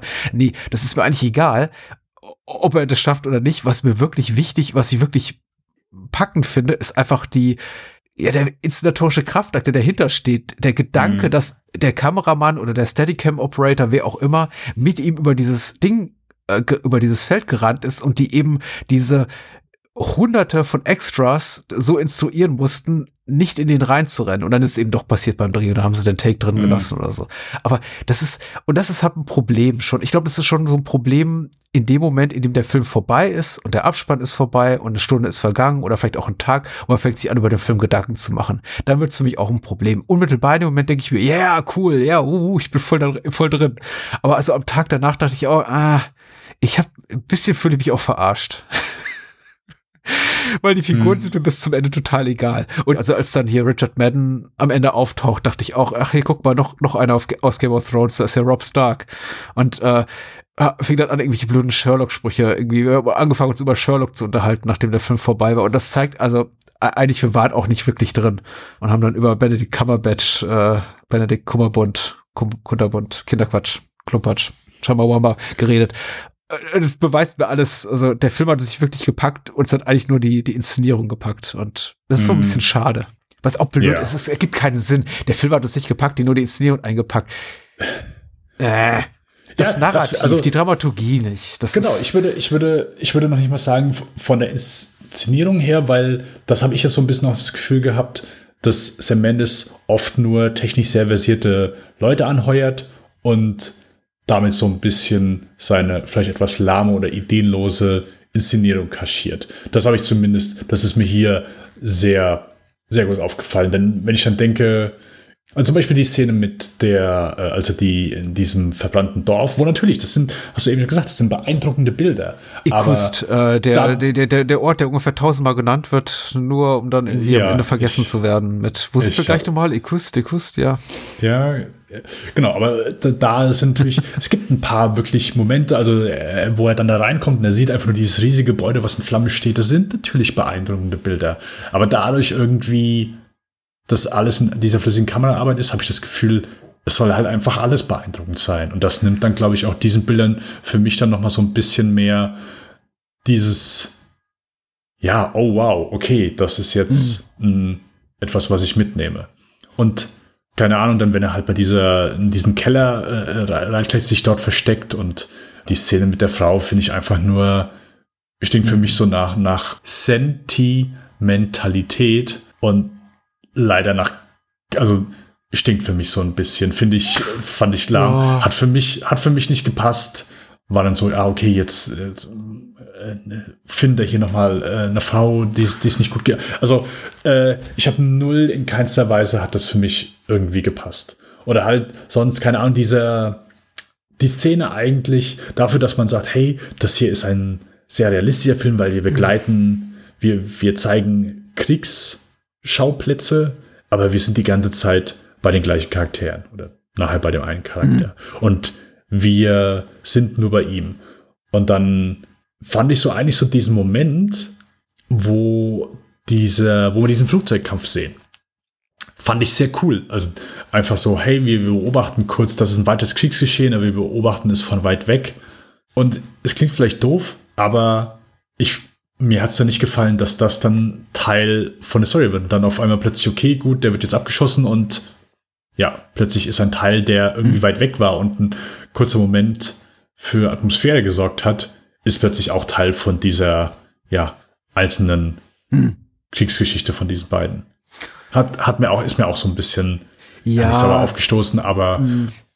ich würde hat da mich, hat so ein bisschen mein Seherlebnis gestört. Okay, ich würde da sogar in die Defensive geben für Sam Mendes als Autor wie als Regisseur tatsächlich oder in dem Fall hier als Co-Autor, weil ich glaube, anders als mit diesem teilweise auch erzwungenen Melodrama oder Drama schaffst du das nicht, diese Geschichte zu erzählen. Und mhm. offenbar stand hier die Idee, das alles als äh, scheinbaren One-Take zu inszenieren vor der Geschichte. Und ich habe das Gefühl, die Geschichte ist, ist dem geschuldet, die wir hier sehen, die er erzählt, der Tatsache, dass er einfach gesagt hat, ich will einfach einen abendfüllenden Film machen in, in einer Kameraeinstellung, der quasi bis auf einen Abschnitt von mehreren Stunden, wo quasi unser, unser Protagonisten Blackout hat, quasi so in einem Guss in Echtzeit erzählt ist. Und das ist natürlich immer dann ein Problem, wenn dann so ganz, ganz dich emotional bis ins Markt erschütternde Szenen vorkommen oder zumindest solche, die es tun sollen, die dich unglaublich packen sollen, wie eben der Tod mhm. von äh, Tom oder äh, ja genau der vorhergehende Flugzeugabsturz oder dieses Aufeinandertreffen mit der jungen Frau, die dieses Baby gefunden hat. Das ist ja nicht ihr eigenes, wird ja auch gesagt. Und das ist natürlich so, ja, das fühlt sich irgendwie falsch an, weil man sich schon denkt, ja, wie, wie, wie viel kann ein, eigentlich einem einzelnen Menschen in so kurzer Zeit passieren in dieser mhm. unwirtlichen Gegend? Er trifft auf so viele illustre Gestalten und alle zehn Minuten gibt es eine neue Geschichte zu erzählen und das wirkt alles sehr, sehr forciert ich, wie gesagt, wenn ich mich darauf eingelassen habe, dass wir hier auf so einer Videospieldramaturgie folgen, die halt in, in regelmäßigen Abständen von 10 bis 15 Minuten immer einen neuen Actionbeat oder einen neuen dramaturgischen Höhepunkt äh, äh, präsentieren muss, äh, wie äh, als hätten wir jetzt irgendwie quasi das nächste Level erreicht oder den nächsten, den nächsten Zwischengegner. Dann funktioniert das für mich ganz gut, aber ich, ich gehe aber all deinen Kritikpunkten mit. Das verlässt eben für mich nie das, nie, nie so dieses, dieses dieses Gefühl der, der, der Künstlichkeit und des Erzwungenen. Ich durchschaue den Film immer. Manchmal vergesse ich es kurz. Tatsächlich, zum Beispiel bei dem Aufeinandertreffen mit der Französin habe ich es kurz aus dem Auge verloren, dass der Film eben einfach nur ein zweistündiges technisches, technische Spielerei ist. Weil das spielt mhm. in einem mhm. dunklen Raum und da hat plötzlich diese, die Tatsache, dass das alles eben ohne, scheinbar ohne Schnitte inszeniert ist, spielt keine Rolle mehr, weil der Raum, in dem sich die beiden äh, befinden, zu uninteressant ist für, für audiovisuelle Spielereien. Da, da, da gibt es eh nichts zu sehen außer einem kleinen Kerzenschein. Und äh, dieses ganze, ja, und keine Schnitte spielt plötzlich keine Rolle mehr. Weil ich habe das Gefühl, schon ein sehr, sehr gelungener, auch, auch gut gespielter, in, intimer Moment ist, wo einfach das Technische für mich einfach in den Hintergrund tritt. Und dann geht er raus und das Technische ist plötzlich wieder Front and Center. Das funktioniert für mich mhm. auch, aber dann ist halt wieder für mich der Filmemacher dahinter sichtbar. Und das ist ein bisschen schade ich kann, kann mich, ich drehe mich jetzt schon im Kreis und wiederhole mich immer wieder. Das ist für mich immer noch super unterhaltsam, aber in dem Moment mhm. eben schon wieder so ein, ein, ein Weckruf, der mir sagt so, ah, okay, stimmt ja, ist ja nur ein Film, ist ja alles auch irgendwie egal. Mhm. und in den besten Momenten ist mir das egal, weil diese, diese äh, bombardierte Stadt, diese komplett in Ruinen stehende Stadt, äh, Ekust, einfach toll aussieht. Auch die Ausleuchtung ist toll. Diese, diese Schatten, dieses Schattenspiel ist, ist grandios. Da hat auch, glaube ich, einfach Mr. Mandy so ein bisschen, vielleicht auch ein bisschen darauf reagiert, dass, dass Menschen dieses äh, Setting da in Skyfall so toll fanden, dieser, dieser zerstörten Ruinenstadt und einfach gesagt, okay, das kann ich doch besser. Hm. äh, war, war so ein bisschen mein Gefühl. Aber klar, es, es schreit auch danach, äh, guck mich an. Hier ist ein großer Filmemacher am Werk und der kann ganz Erstaunliches leisten. Mich nervt das auch ja. mittlerweile. Ich verzeih ihm relativ viel, muss ich sagen. Mich nerven mittlerweile diese One-Take-Filme oder diese scheinbaren One-Take-Filme. Wie gesagt, Birdman fand ich nicht besonders toll. Aber ich, ich gucke mir Sachen wie One Cut of the Dead gar nicht an, weil ich weiß, wie, wie das gemacht ist. Oder ich, ich muss mich echt dazu zwingen, uh, Beyond the Infinite Two Minutes zu, zu, Beyond the Infinite Two Minutes zu gucken, obwohl alle so voll des Lobes waren für den Film, weil ich auch wusste, das ist wieder so ein One-Take-Film. Mm. Und aber ja. in dem Film macht das eben dramaturgisch Sinn dass es da ist, dass es eben One-Take ist, weil, weil die Geschichte nicht anders erzählt werden kann. Wohingegen ich mir hier eben immer wieder denke, genau wie du wahrscheinlich noch viel häufiger, das wäre so viel besser gewesen. Ja, ja, genau. Äh, Dieser absolut. Flugzeugabsturz als dynamisch absolut. geschnittene Action-Szene mit irgendwie drei, vier Kameraperspektiven und. Genau. Und das finde ich deswegen, also ich bin der Meinung, Schnitt ist für mich so das mächtigste Tool, das wichtigste Werkzeug einfach im Film machen. Du kannst so viel einfach damit retten, rausreißen und so, so gut machen und äh, das ist einfach schade, dass und du, ich finde, diesen, der, der Film ist das perfekte Beispiel, dass du einfach merkst, wie wichtig dieses Werkzeug ist. Für, für mich, klar, ich, äh, du, Aber weil ich sagte, äh, De Palma macht's gut, weil er setzt spannungsfördernd ein und hier ist es einfach nur ein Gimmick oder in, in Spectre ist einfach nur ein Gimmick. Äh, es gibt Ausnahmen, hat für dich zum Beispiel, ich, ich finde so in Sachen Spannungserzeugung hat doch die Szene, ich weiß nicht, ich würde gerne wissen, wie es dir ging, hat schon gut funktioniert, als er auf diese deutschen Soldaten trifft und eben nicht weiß, ist das Freund oder Feind, wer ist Ja, das eigentlich? ja, Hat er mich gesehen und wir sehen ihm, ihm quasi über die Schulter und da steht dieser andere Soldat in 50, 60, 80 Meter Entfernung und er weiß eben nicht, woran er ist. Ist der besoffen? Ist das vielleicht sogar auch, auch ein äh, britischer Soldat? Und also ich fand es schon spannend, diese Momente, ehrlich gesagt. Ja, gebe ich dir recht, aber ich würde nicht sagen, dass das die Kamera ist, sondern wie uns geht es ja genauso. Da kommt jemand an und wir genauso in dem Moment können, äh, also wir können uns ja genauso gut dann kurz in seine Situation versetzen, weil wir es ja auch nicht wissen. Wir sehen auch nur eine dunkle Figur und die denken, okay, geht jetzt dahin, okay, er kommt jetzt an, ist das jemand? Also wir sind ja selbst eher angespannt und ich finde nicht, dass das unbedingt äh, primär durch vielleicht die Kameraposition, aber nicht dadurch, dass es äh, eine ungeschnittene Einstellung ist, dass man diesen Moment einfach mehr auskostet. Und ich finde auch der Moment danach, wo kommt für mich dann auch ein bisschen Spannung auf, dass, dass er dann einfach, dass diese schwarze Figur einfach hinter ihm herrennt und ab und an eben diese Schüsse folgen.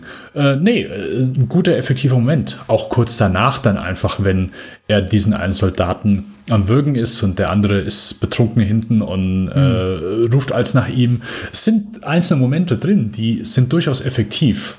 Aber ich finde einfach, das Bindeglied zwischen allem sorgt für mich einfach für eine sehr monotone Stimmung, dass ich nie weiß, ist das jetzt, also das soll alles ein Highlight sein? Ja, okay, gut, dann äh, ist für mich auch nichts irgendwie ein Highlight. Oh, Und ich das hast du finde, sehr schön gesagt. Sehr das ist auch so diese ganzen ja, äh, Mark Strong, äh, Benedict Cumberbatch und so weiter, all das, die immer zwischendurch auftauchen, ist für mich so genauso okay. Dafür, dass, also das ist auch so für mich so ein kleiner Ja, das sind diese. Zwischengegner. Guck, guck, ja, ja, guck, mal, genau. guck mal, das ist jetzt der hier, das ist jetzt der Ja, hier. absolut. Ich fand das auch, ich find's lustig. Ich habe eine Kritik gelesen, ich glaube von David Simpson, The Atlantic, äh, äh, der gesagt hat, okay, der Film, der, der mochte den Film auch nicht äh, und äh, sch schrieb dann ja, aber die Cameos quasi oder die die die die Gastauftritte von großen Stars wie eben Colin Firth, Mark Strong, Cumberbatch und so weiter, äh, Richard Madden sind eben dann doch ein Highlight und reißen einen so ein bisschen aus der Lethargie raus. Ich dachte mir äh, ehrlich gesagt, also für mich war das die also ich fand die komplett irritierend, weil ich dann eben dachte, okay, das ist ja Benedikt Cumbernuss, das ist halt nicht irgendwie, das ist halt, äh,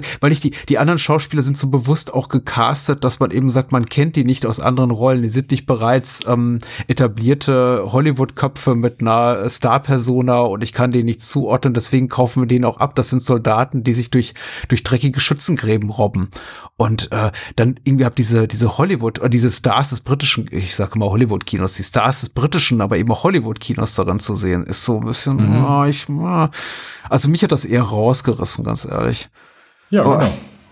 Es fällt mir schwer, also ich habe ja gesagt, ich finde den Film gut und ich stehe auch dazu, weil mich der Film eben gut unterhält, aber wie gesagt, eher als inszenatorisches Experiment und ich glaube auch die Rezeption war so, so oder so ähnlich, dass eben viele Menschen da rausgegangen sind, haben gesagt, ja, war irgendwie, war ganz spannend oder so. Aber der, ich glaube, der erste Gedanke, wenn du da rausgehst, ist nicht, oh, wie wird's wohl Corporal Billy hier äh, ergehen, wenn der Abspann durch ist, sondern wie haben die das gemacht? Wo waren Schnitte Mhm. versteckt? Und ich habe die ganzen Reddit-Diskussionen gelesen. Da wird nicht über die Figuren geredet. Da wird nur gemutmaßt, wo, wo sind die Schnitte versteckt. Äh, übrigens, es sind, glaube ich, sehr, sehr viel mehr als äh, überall angegeben. Ich fand es ganz lustig. Ich habe so Collider-Artikel entdeckt, wo stand, es gibt 34 Schnitte in dem Film. Also das glaube ich nicht. Ich glaube, es gibt 100 Schnitte in diesem Film. Man sieht sie bloß einfach nicht. Also äh, ich glaube, auch der Editor hat das gesagt. Also er hat gesagt, rechnet euch das mal aus. Wir haben, äh, der Dreh hat viereinhalb Monate gedauert. Also ich glaube doch nicht wirklich, wir haben nur 10 oder 15 Mal geschnitten. Ist, Es gibt unglaublich viele Setups und äh, die sind super kaschiert. Aber zu welchem Preis? Also für was? Das, das fragt man sich da eben doch danach. Ja, Ich, ich wünschte, Genau. ich hätte diesen Film gesehen. In der vielleicht auch etwas spießigeren Inszenierung, ohne diese ganzen sag nicht spießigen, sag kon intensiveren. ja, intensiveren, konventionellen, konservativeren Inszenierung, ohne auch diese ganzen inhaltlichen Rückgriffe auf das genau, was Spielberg gemacht hat in Saving Private Ryan. Ich glaube auch diese Szene mit der Französin ähm, in, in, in der zweiten Hilf, äh, Filmhälfte, mh, die, oh, wie heißt die Schauspielerin? Claire Dubourg, ist das die? Das ist auch klar, so, so, so äh, Sam Mendys kleine Hommage an den Path of Glory, Wege zum Ruhm-Moment am Ende, damit Christiane Kubrick, die nochmal ein Liedchen singen darf, so von wegen, hier ist doch die einzige, einzige weibliche Figur in diesem ganzen Film und die darf uns so, so eine, so eine emotionale Note im Ganzen verpassen. Und ich, ich glaube einfach, er, er will wieder mal zu viel und das, was mir immer im Kopf geblieben ist, jetzt um, um die ganze Mendes Filmografie hindurch, ist dein Kommentar so von wegen, du, du wünschst dir, Sam Mendes würde mal locker lassen und mal ein bisschen entspannen und zur Ruhe kommen und nicht irgendwie bei, bei jede, du hast vorhin auch noch was Schönes gesagt, so jede Sekunde zu einem Event machen wollen.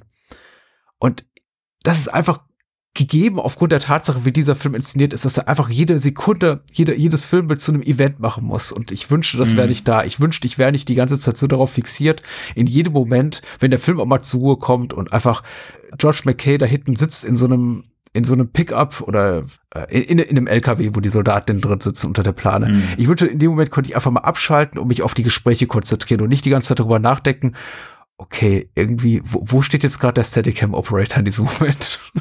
hm. ähm, ja, und ich glaube, das ach, ist so, das habe ich mir auch dann immer gedacht, dass was wahrscheinlich hier wesentlich interessanter ist, wenn es hierzu ein anderthalbstündiges Making-of gegeben hätte. Ich glaube, das hätte ich mir hm, zu diesem Zeitpunkt mehrmals angeguckt als den Film. Ich glaube, es wäre auch interessanter und vor allen Dingen mm. äh, ja, einfach, es hätte mir etwas mehr gegeben. Vielleicht, ich sollte mal ein Making-of angucken, wobei ich glaube, Lee Smith auch in dem Interview, das ich mit ihm gelesen habe, gesagt hat, dass er und Sam Mendes sich darauf verständigt haben, dass sie niemals preisgeben werden, wie viele Schnitte in diesem Film enthalten sind. also man kann es hier und da sehen, wo sie getrickst haben, aber mhm. Er meinte, ja, die wahre Anzahl ist sehr, sehr viel höher als all das, was da spekuliert wird in irgendwelchen Foren. Äh, ich habe noch eine Frage an dich. Ich bin nicht sicher, ob das einfach ein erzählerischer Lauf ins Nichts ist oder ob ich vielleicht irgendwas verpasst oder nicht kapiert habe. Relativ zu Beginn des Films verletzt sich Bill, also George McKay, die, die linke Hand an diesem am Stacheldraht, am, ja, am, am, am Stacheldraht und greift ja. dann in den, den offenen Torso einer schon dahin verwesenen Leiche und so mit der unausgesprochenen Vermutung oder Annahme, die damit einhergeht, okay, die Wunde wird sich infizieren und das wird richtig unangenehm für ihn. Aber ja. der Film erwähnt das nie wieder. Doch einmal sagt er kurz, ich habe mir irgendwie die Hand, Hand geschnitten oder sowas. Warum, warum war das da? Äh, so, sollen wir uns mehr Sorgen um ihn machen und am Ende sagt der Film, nee, ist eigentlich wurscht. äh, guter Punkt. Der, ganz ehrlich, der erste Moment, also wo er sich schneidet, das ist das, als ich aus dem Kino damals gegangen bin, das ist so das, was mir am, es ist eine Mini-Verletzung, aber das ist das so das prägnanteste, was, was ich aus dem Film mitgenommen habe, wo ich, oh, ich glaube, das hat wehgetan es ist ein absolut kleiner Schnitt, aber, oder einfach ein kleines, ja, bist halt einfach am Stacheldraht hängen geblieben, mhm. aber ja, keine Ahnung, die Verletzung den, den, den Schmerz kann man nach, na, nachfühlen, weil man ihn selber auch schon ja, so oder so ähnlich erlebt hat, ja. Wahrscheinlich, genau. Aber ja, das ist, also ich glaube, wenn Sam Mendes so einen Punkt machen würde, hier paar Stunden später, nachdem der Film vorbei ist, ist der hier auch tot, weil der mit dieser offene, oh, offenen Wunde äh, oh. in, äh, oh. durch dieses Leichenfeld gewartet ist. So eine Texttafel am Ende. Aber zwei, zwei Stunden später verstarb. Ja, zwei Stunden. Zwei verstarb Stunden Corporal Billy an seiner infizierten Fleischwunde. Mhm. Das wäre eigentlich so die logische Schlussfolgerung.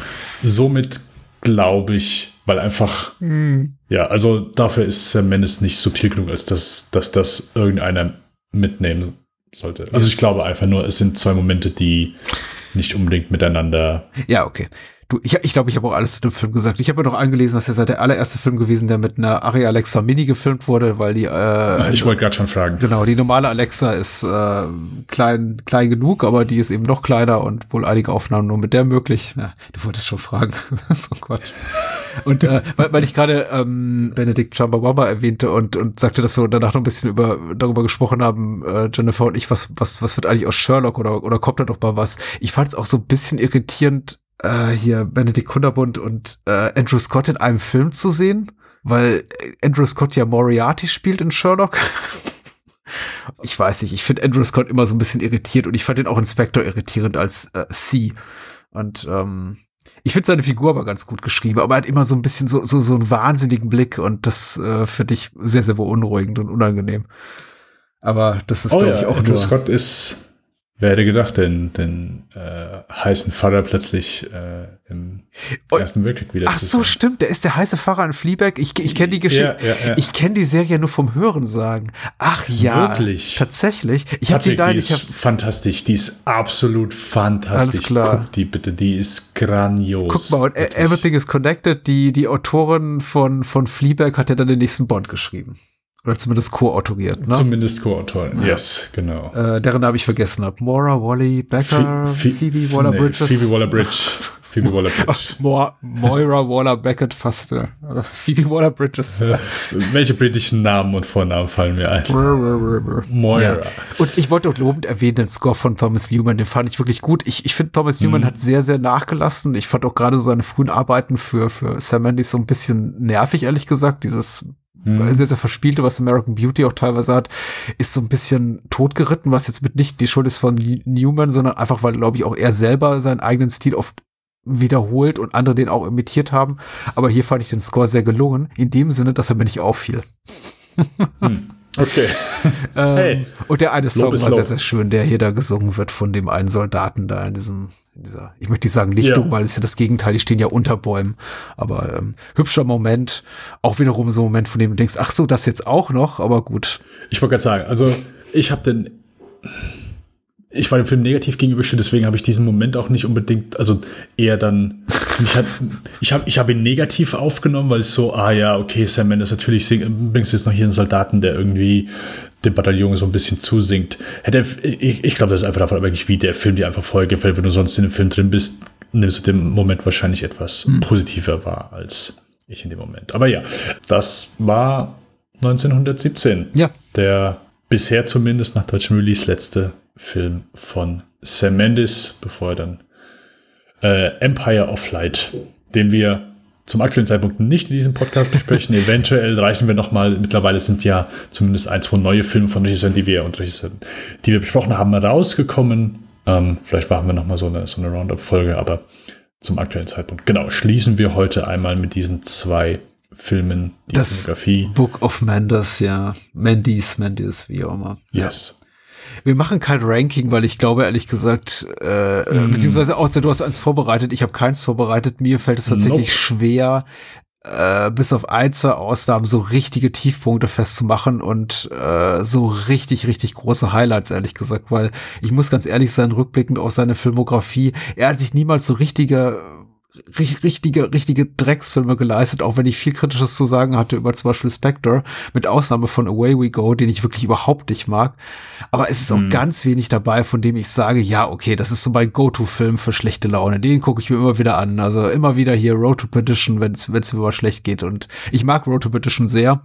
Also ich stehe ja sowieso auf dieses ganze Lone Wolf and Cups-Szenario. Das eignet sich immer als filmischer Stoff hervorragend. Aber da ist ganz wenig dabei, von dem ich sage, yes, das ist Skyfall. Ich muss den wieder sehen. Also ich, ich sehe den immer wieder, aber mehr wegen Bond als wegen Mandys, glaube ich. Ja, also, nee, äh, wirklich, meine Highlights sind, äh, wie, wie schon in den Folgen gesagt, definitiv Jarhead. Der ist es schon immer gewesen. Ich habe immer so einen gefühlten Softspot für diesen Film gehabt. Und ansonsten Zeiten des Aufruhrs. Ja, auch sehr wo, hübsches. Sehr. Wo ich äh, so am wenigsten das Gefühl habe, dass das ein der prätentiöse Oscar-Film ist, sondern mehr wirklich ein, ein starker Film mit einem sehr, einfach sehr dramatischen Storyverlauf. Und ich da einfach viele, keine Ahnung, der Cast ist super, der ist beschönigt nichts und ähm, ja. Ich bin Ahnung, hat etwas anderer gefällt- Meinung. Ich glaube, ein Film kann beides sein. Der kann prätentiöser Oscar-Film sein, Oscar-Bait, Oscar-Clip, Aneinanderreihe und trotzdem sehr gut sein. Aber Ja, ja, weil er hat die, er hat diese Oscar-Clips auf jeden Fall in sich. Vor allem gegen Ende. durchaus, ja, durchaus, durchaus, durchaus. Nein, das gebe ich dir recht.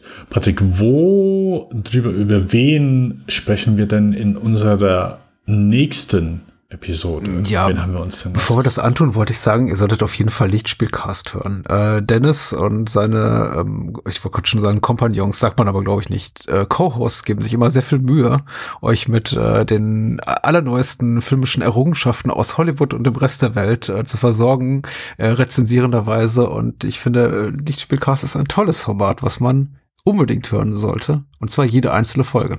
So.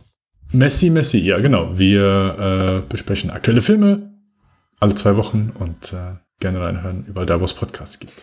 Äh, was machen wir als nächstes? Äh, Habe ich mir gewünscht. Tatsächlich ist mir ein, ein, ein inneres Bedürfnis, ein großes Bedürfnis tatsächlich, auch um einfach eine ähm, Wissenslücke zu füllen. Und zwar mit Blick auf eine Regisseurin, deren Werk nicht ganz so leicht verfügbar ist. Ich habe das Gefühl, sie wird sehr, sehr, sehr reduziert auf einen wirklich großen Kinoerfolg, den sie hatte vor ein paar Jahren. Und man redet sehr, sehr wenig über ihr sonstiges Schaffen. Das ist relativ kurz. Sie hat äh, fünf Filme gemacht, davon zwei Kurzfilme, über die wir nicht sprechen, aber wir sprechen eben über ihre, über ihre Langfilme darunter eben auch ihr Spielfilmdebüt. Und äh, die Regisseurin heißt Marin Ade. Und worüber sprechen wir, lieber Dennis? Der Wald voll lauter Bäumen aus 2003. Dann geht es einmal 2009 weiter mit Alle anderen. Ja. Und wir schließen ab mit dem Film, den wahrscheinlich der, der Großteil einmal kennt. Ja. Äh, auch der einzige Film, den ich bis zu dato gesehen habe, Toni Erdmann Ja. aus dem Jahr 2016. Und mir geht's eben genauso. Ich habe auch nur Toni Erdmann gesehen, das auch schon wiederholt. Äh, sehr genossen, muss ich sagen. Und ich weiß auch nicht, warum ich ihre anderen Filme bis dato nicht gesehen habe. Aber das wird nachgeholt und wir reden darüber. Genau. Yes. Ja.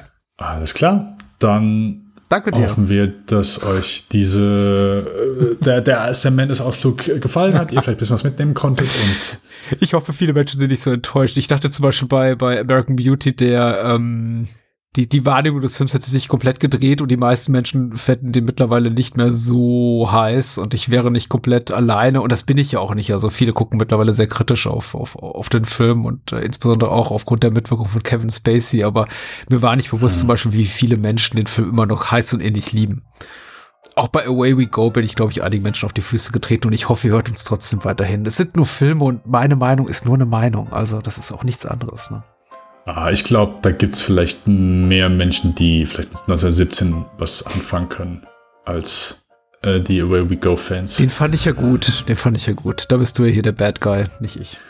Okay, äh, Ja. an der Stelle euch eine gute Woche, macht's gut und wir hören uns im nächsten Monat bei der nächsten Spielfilm-Episode mit Maren Ade. Adios. Macht's gut.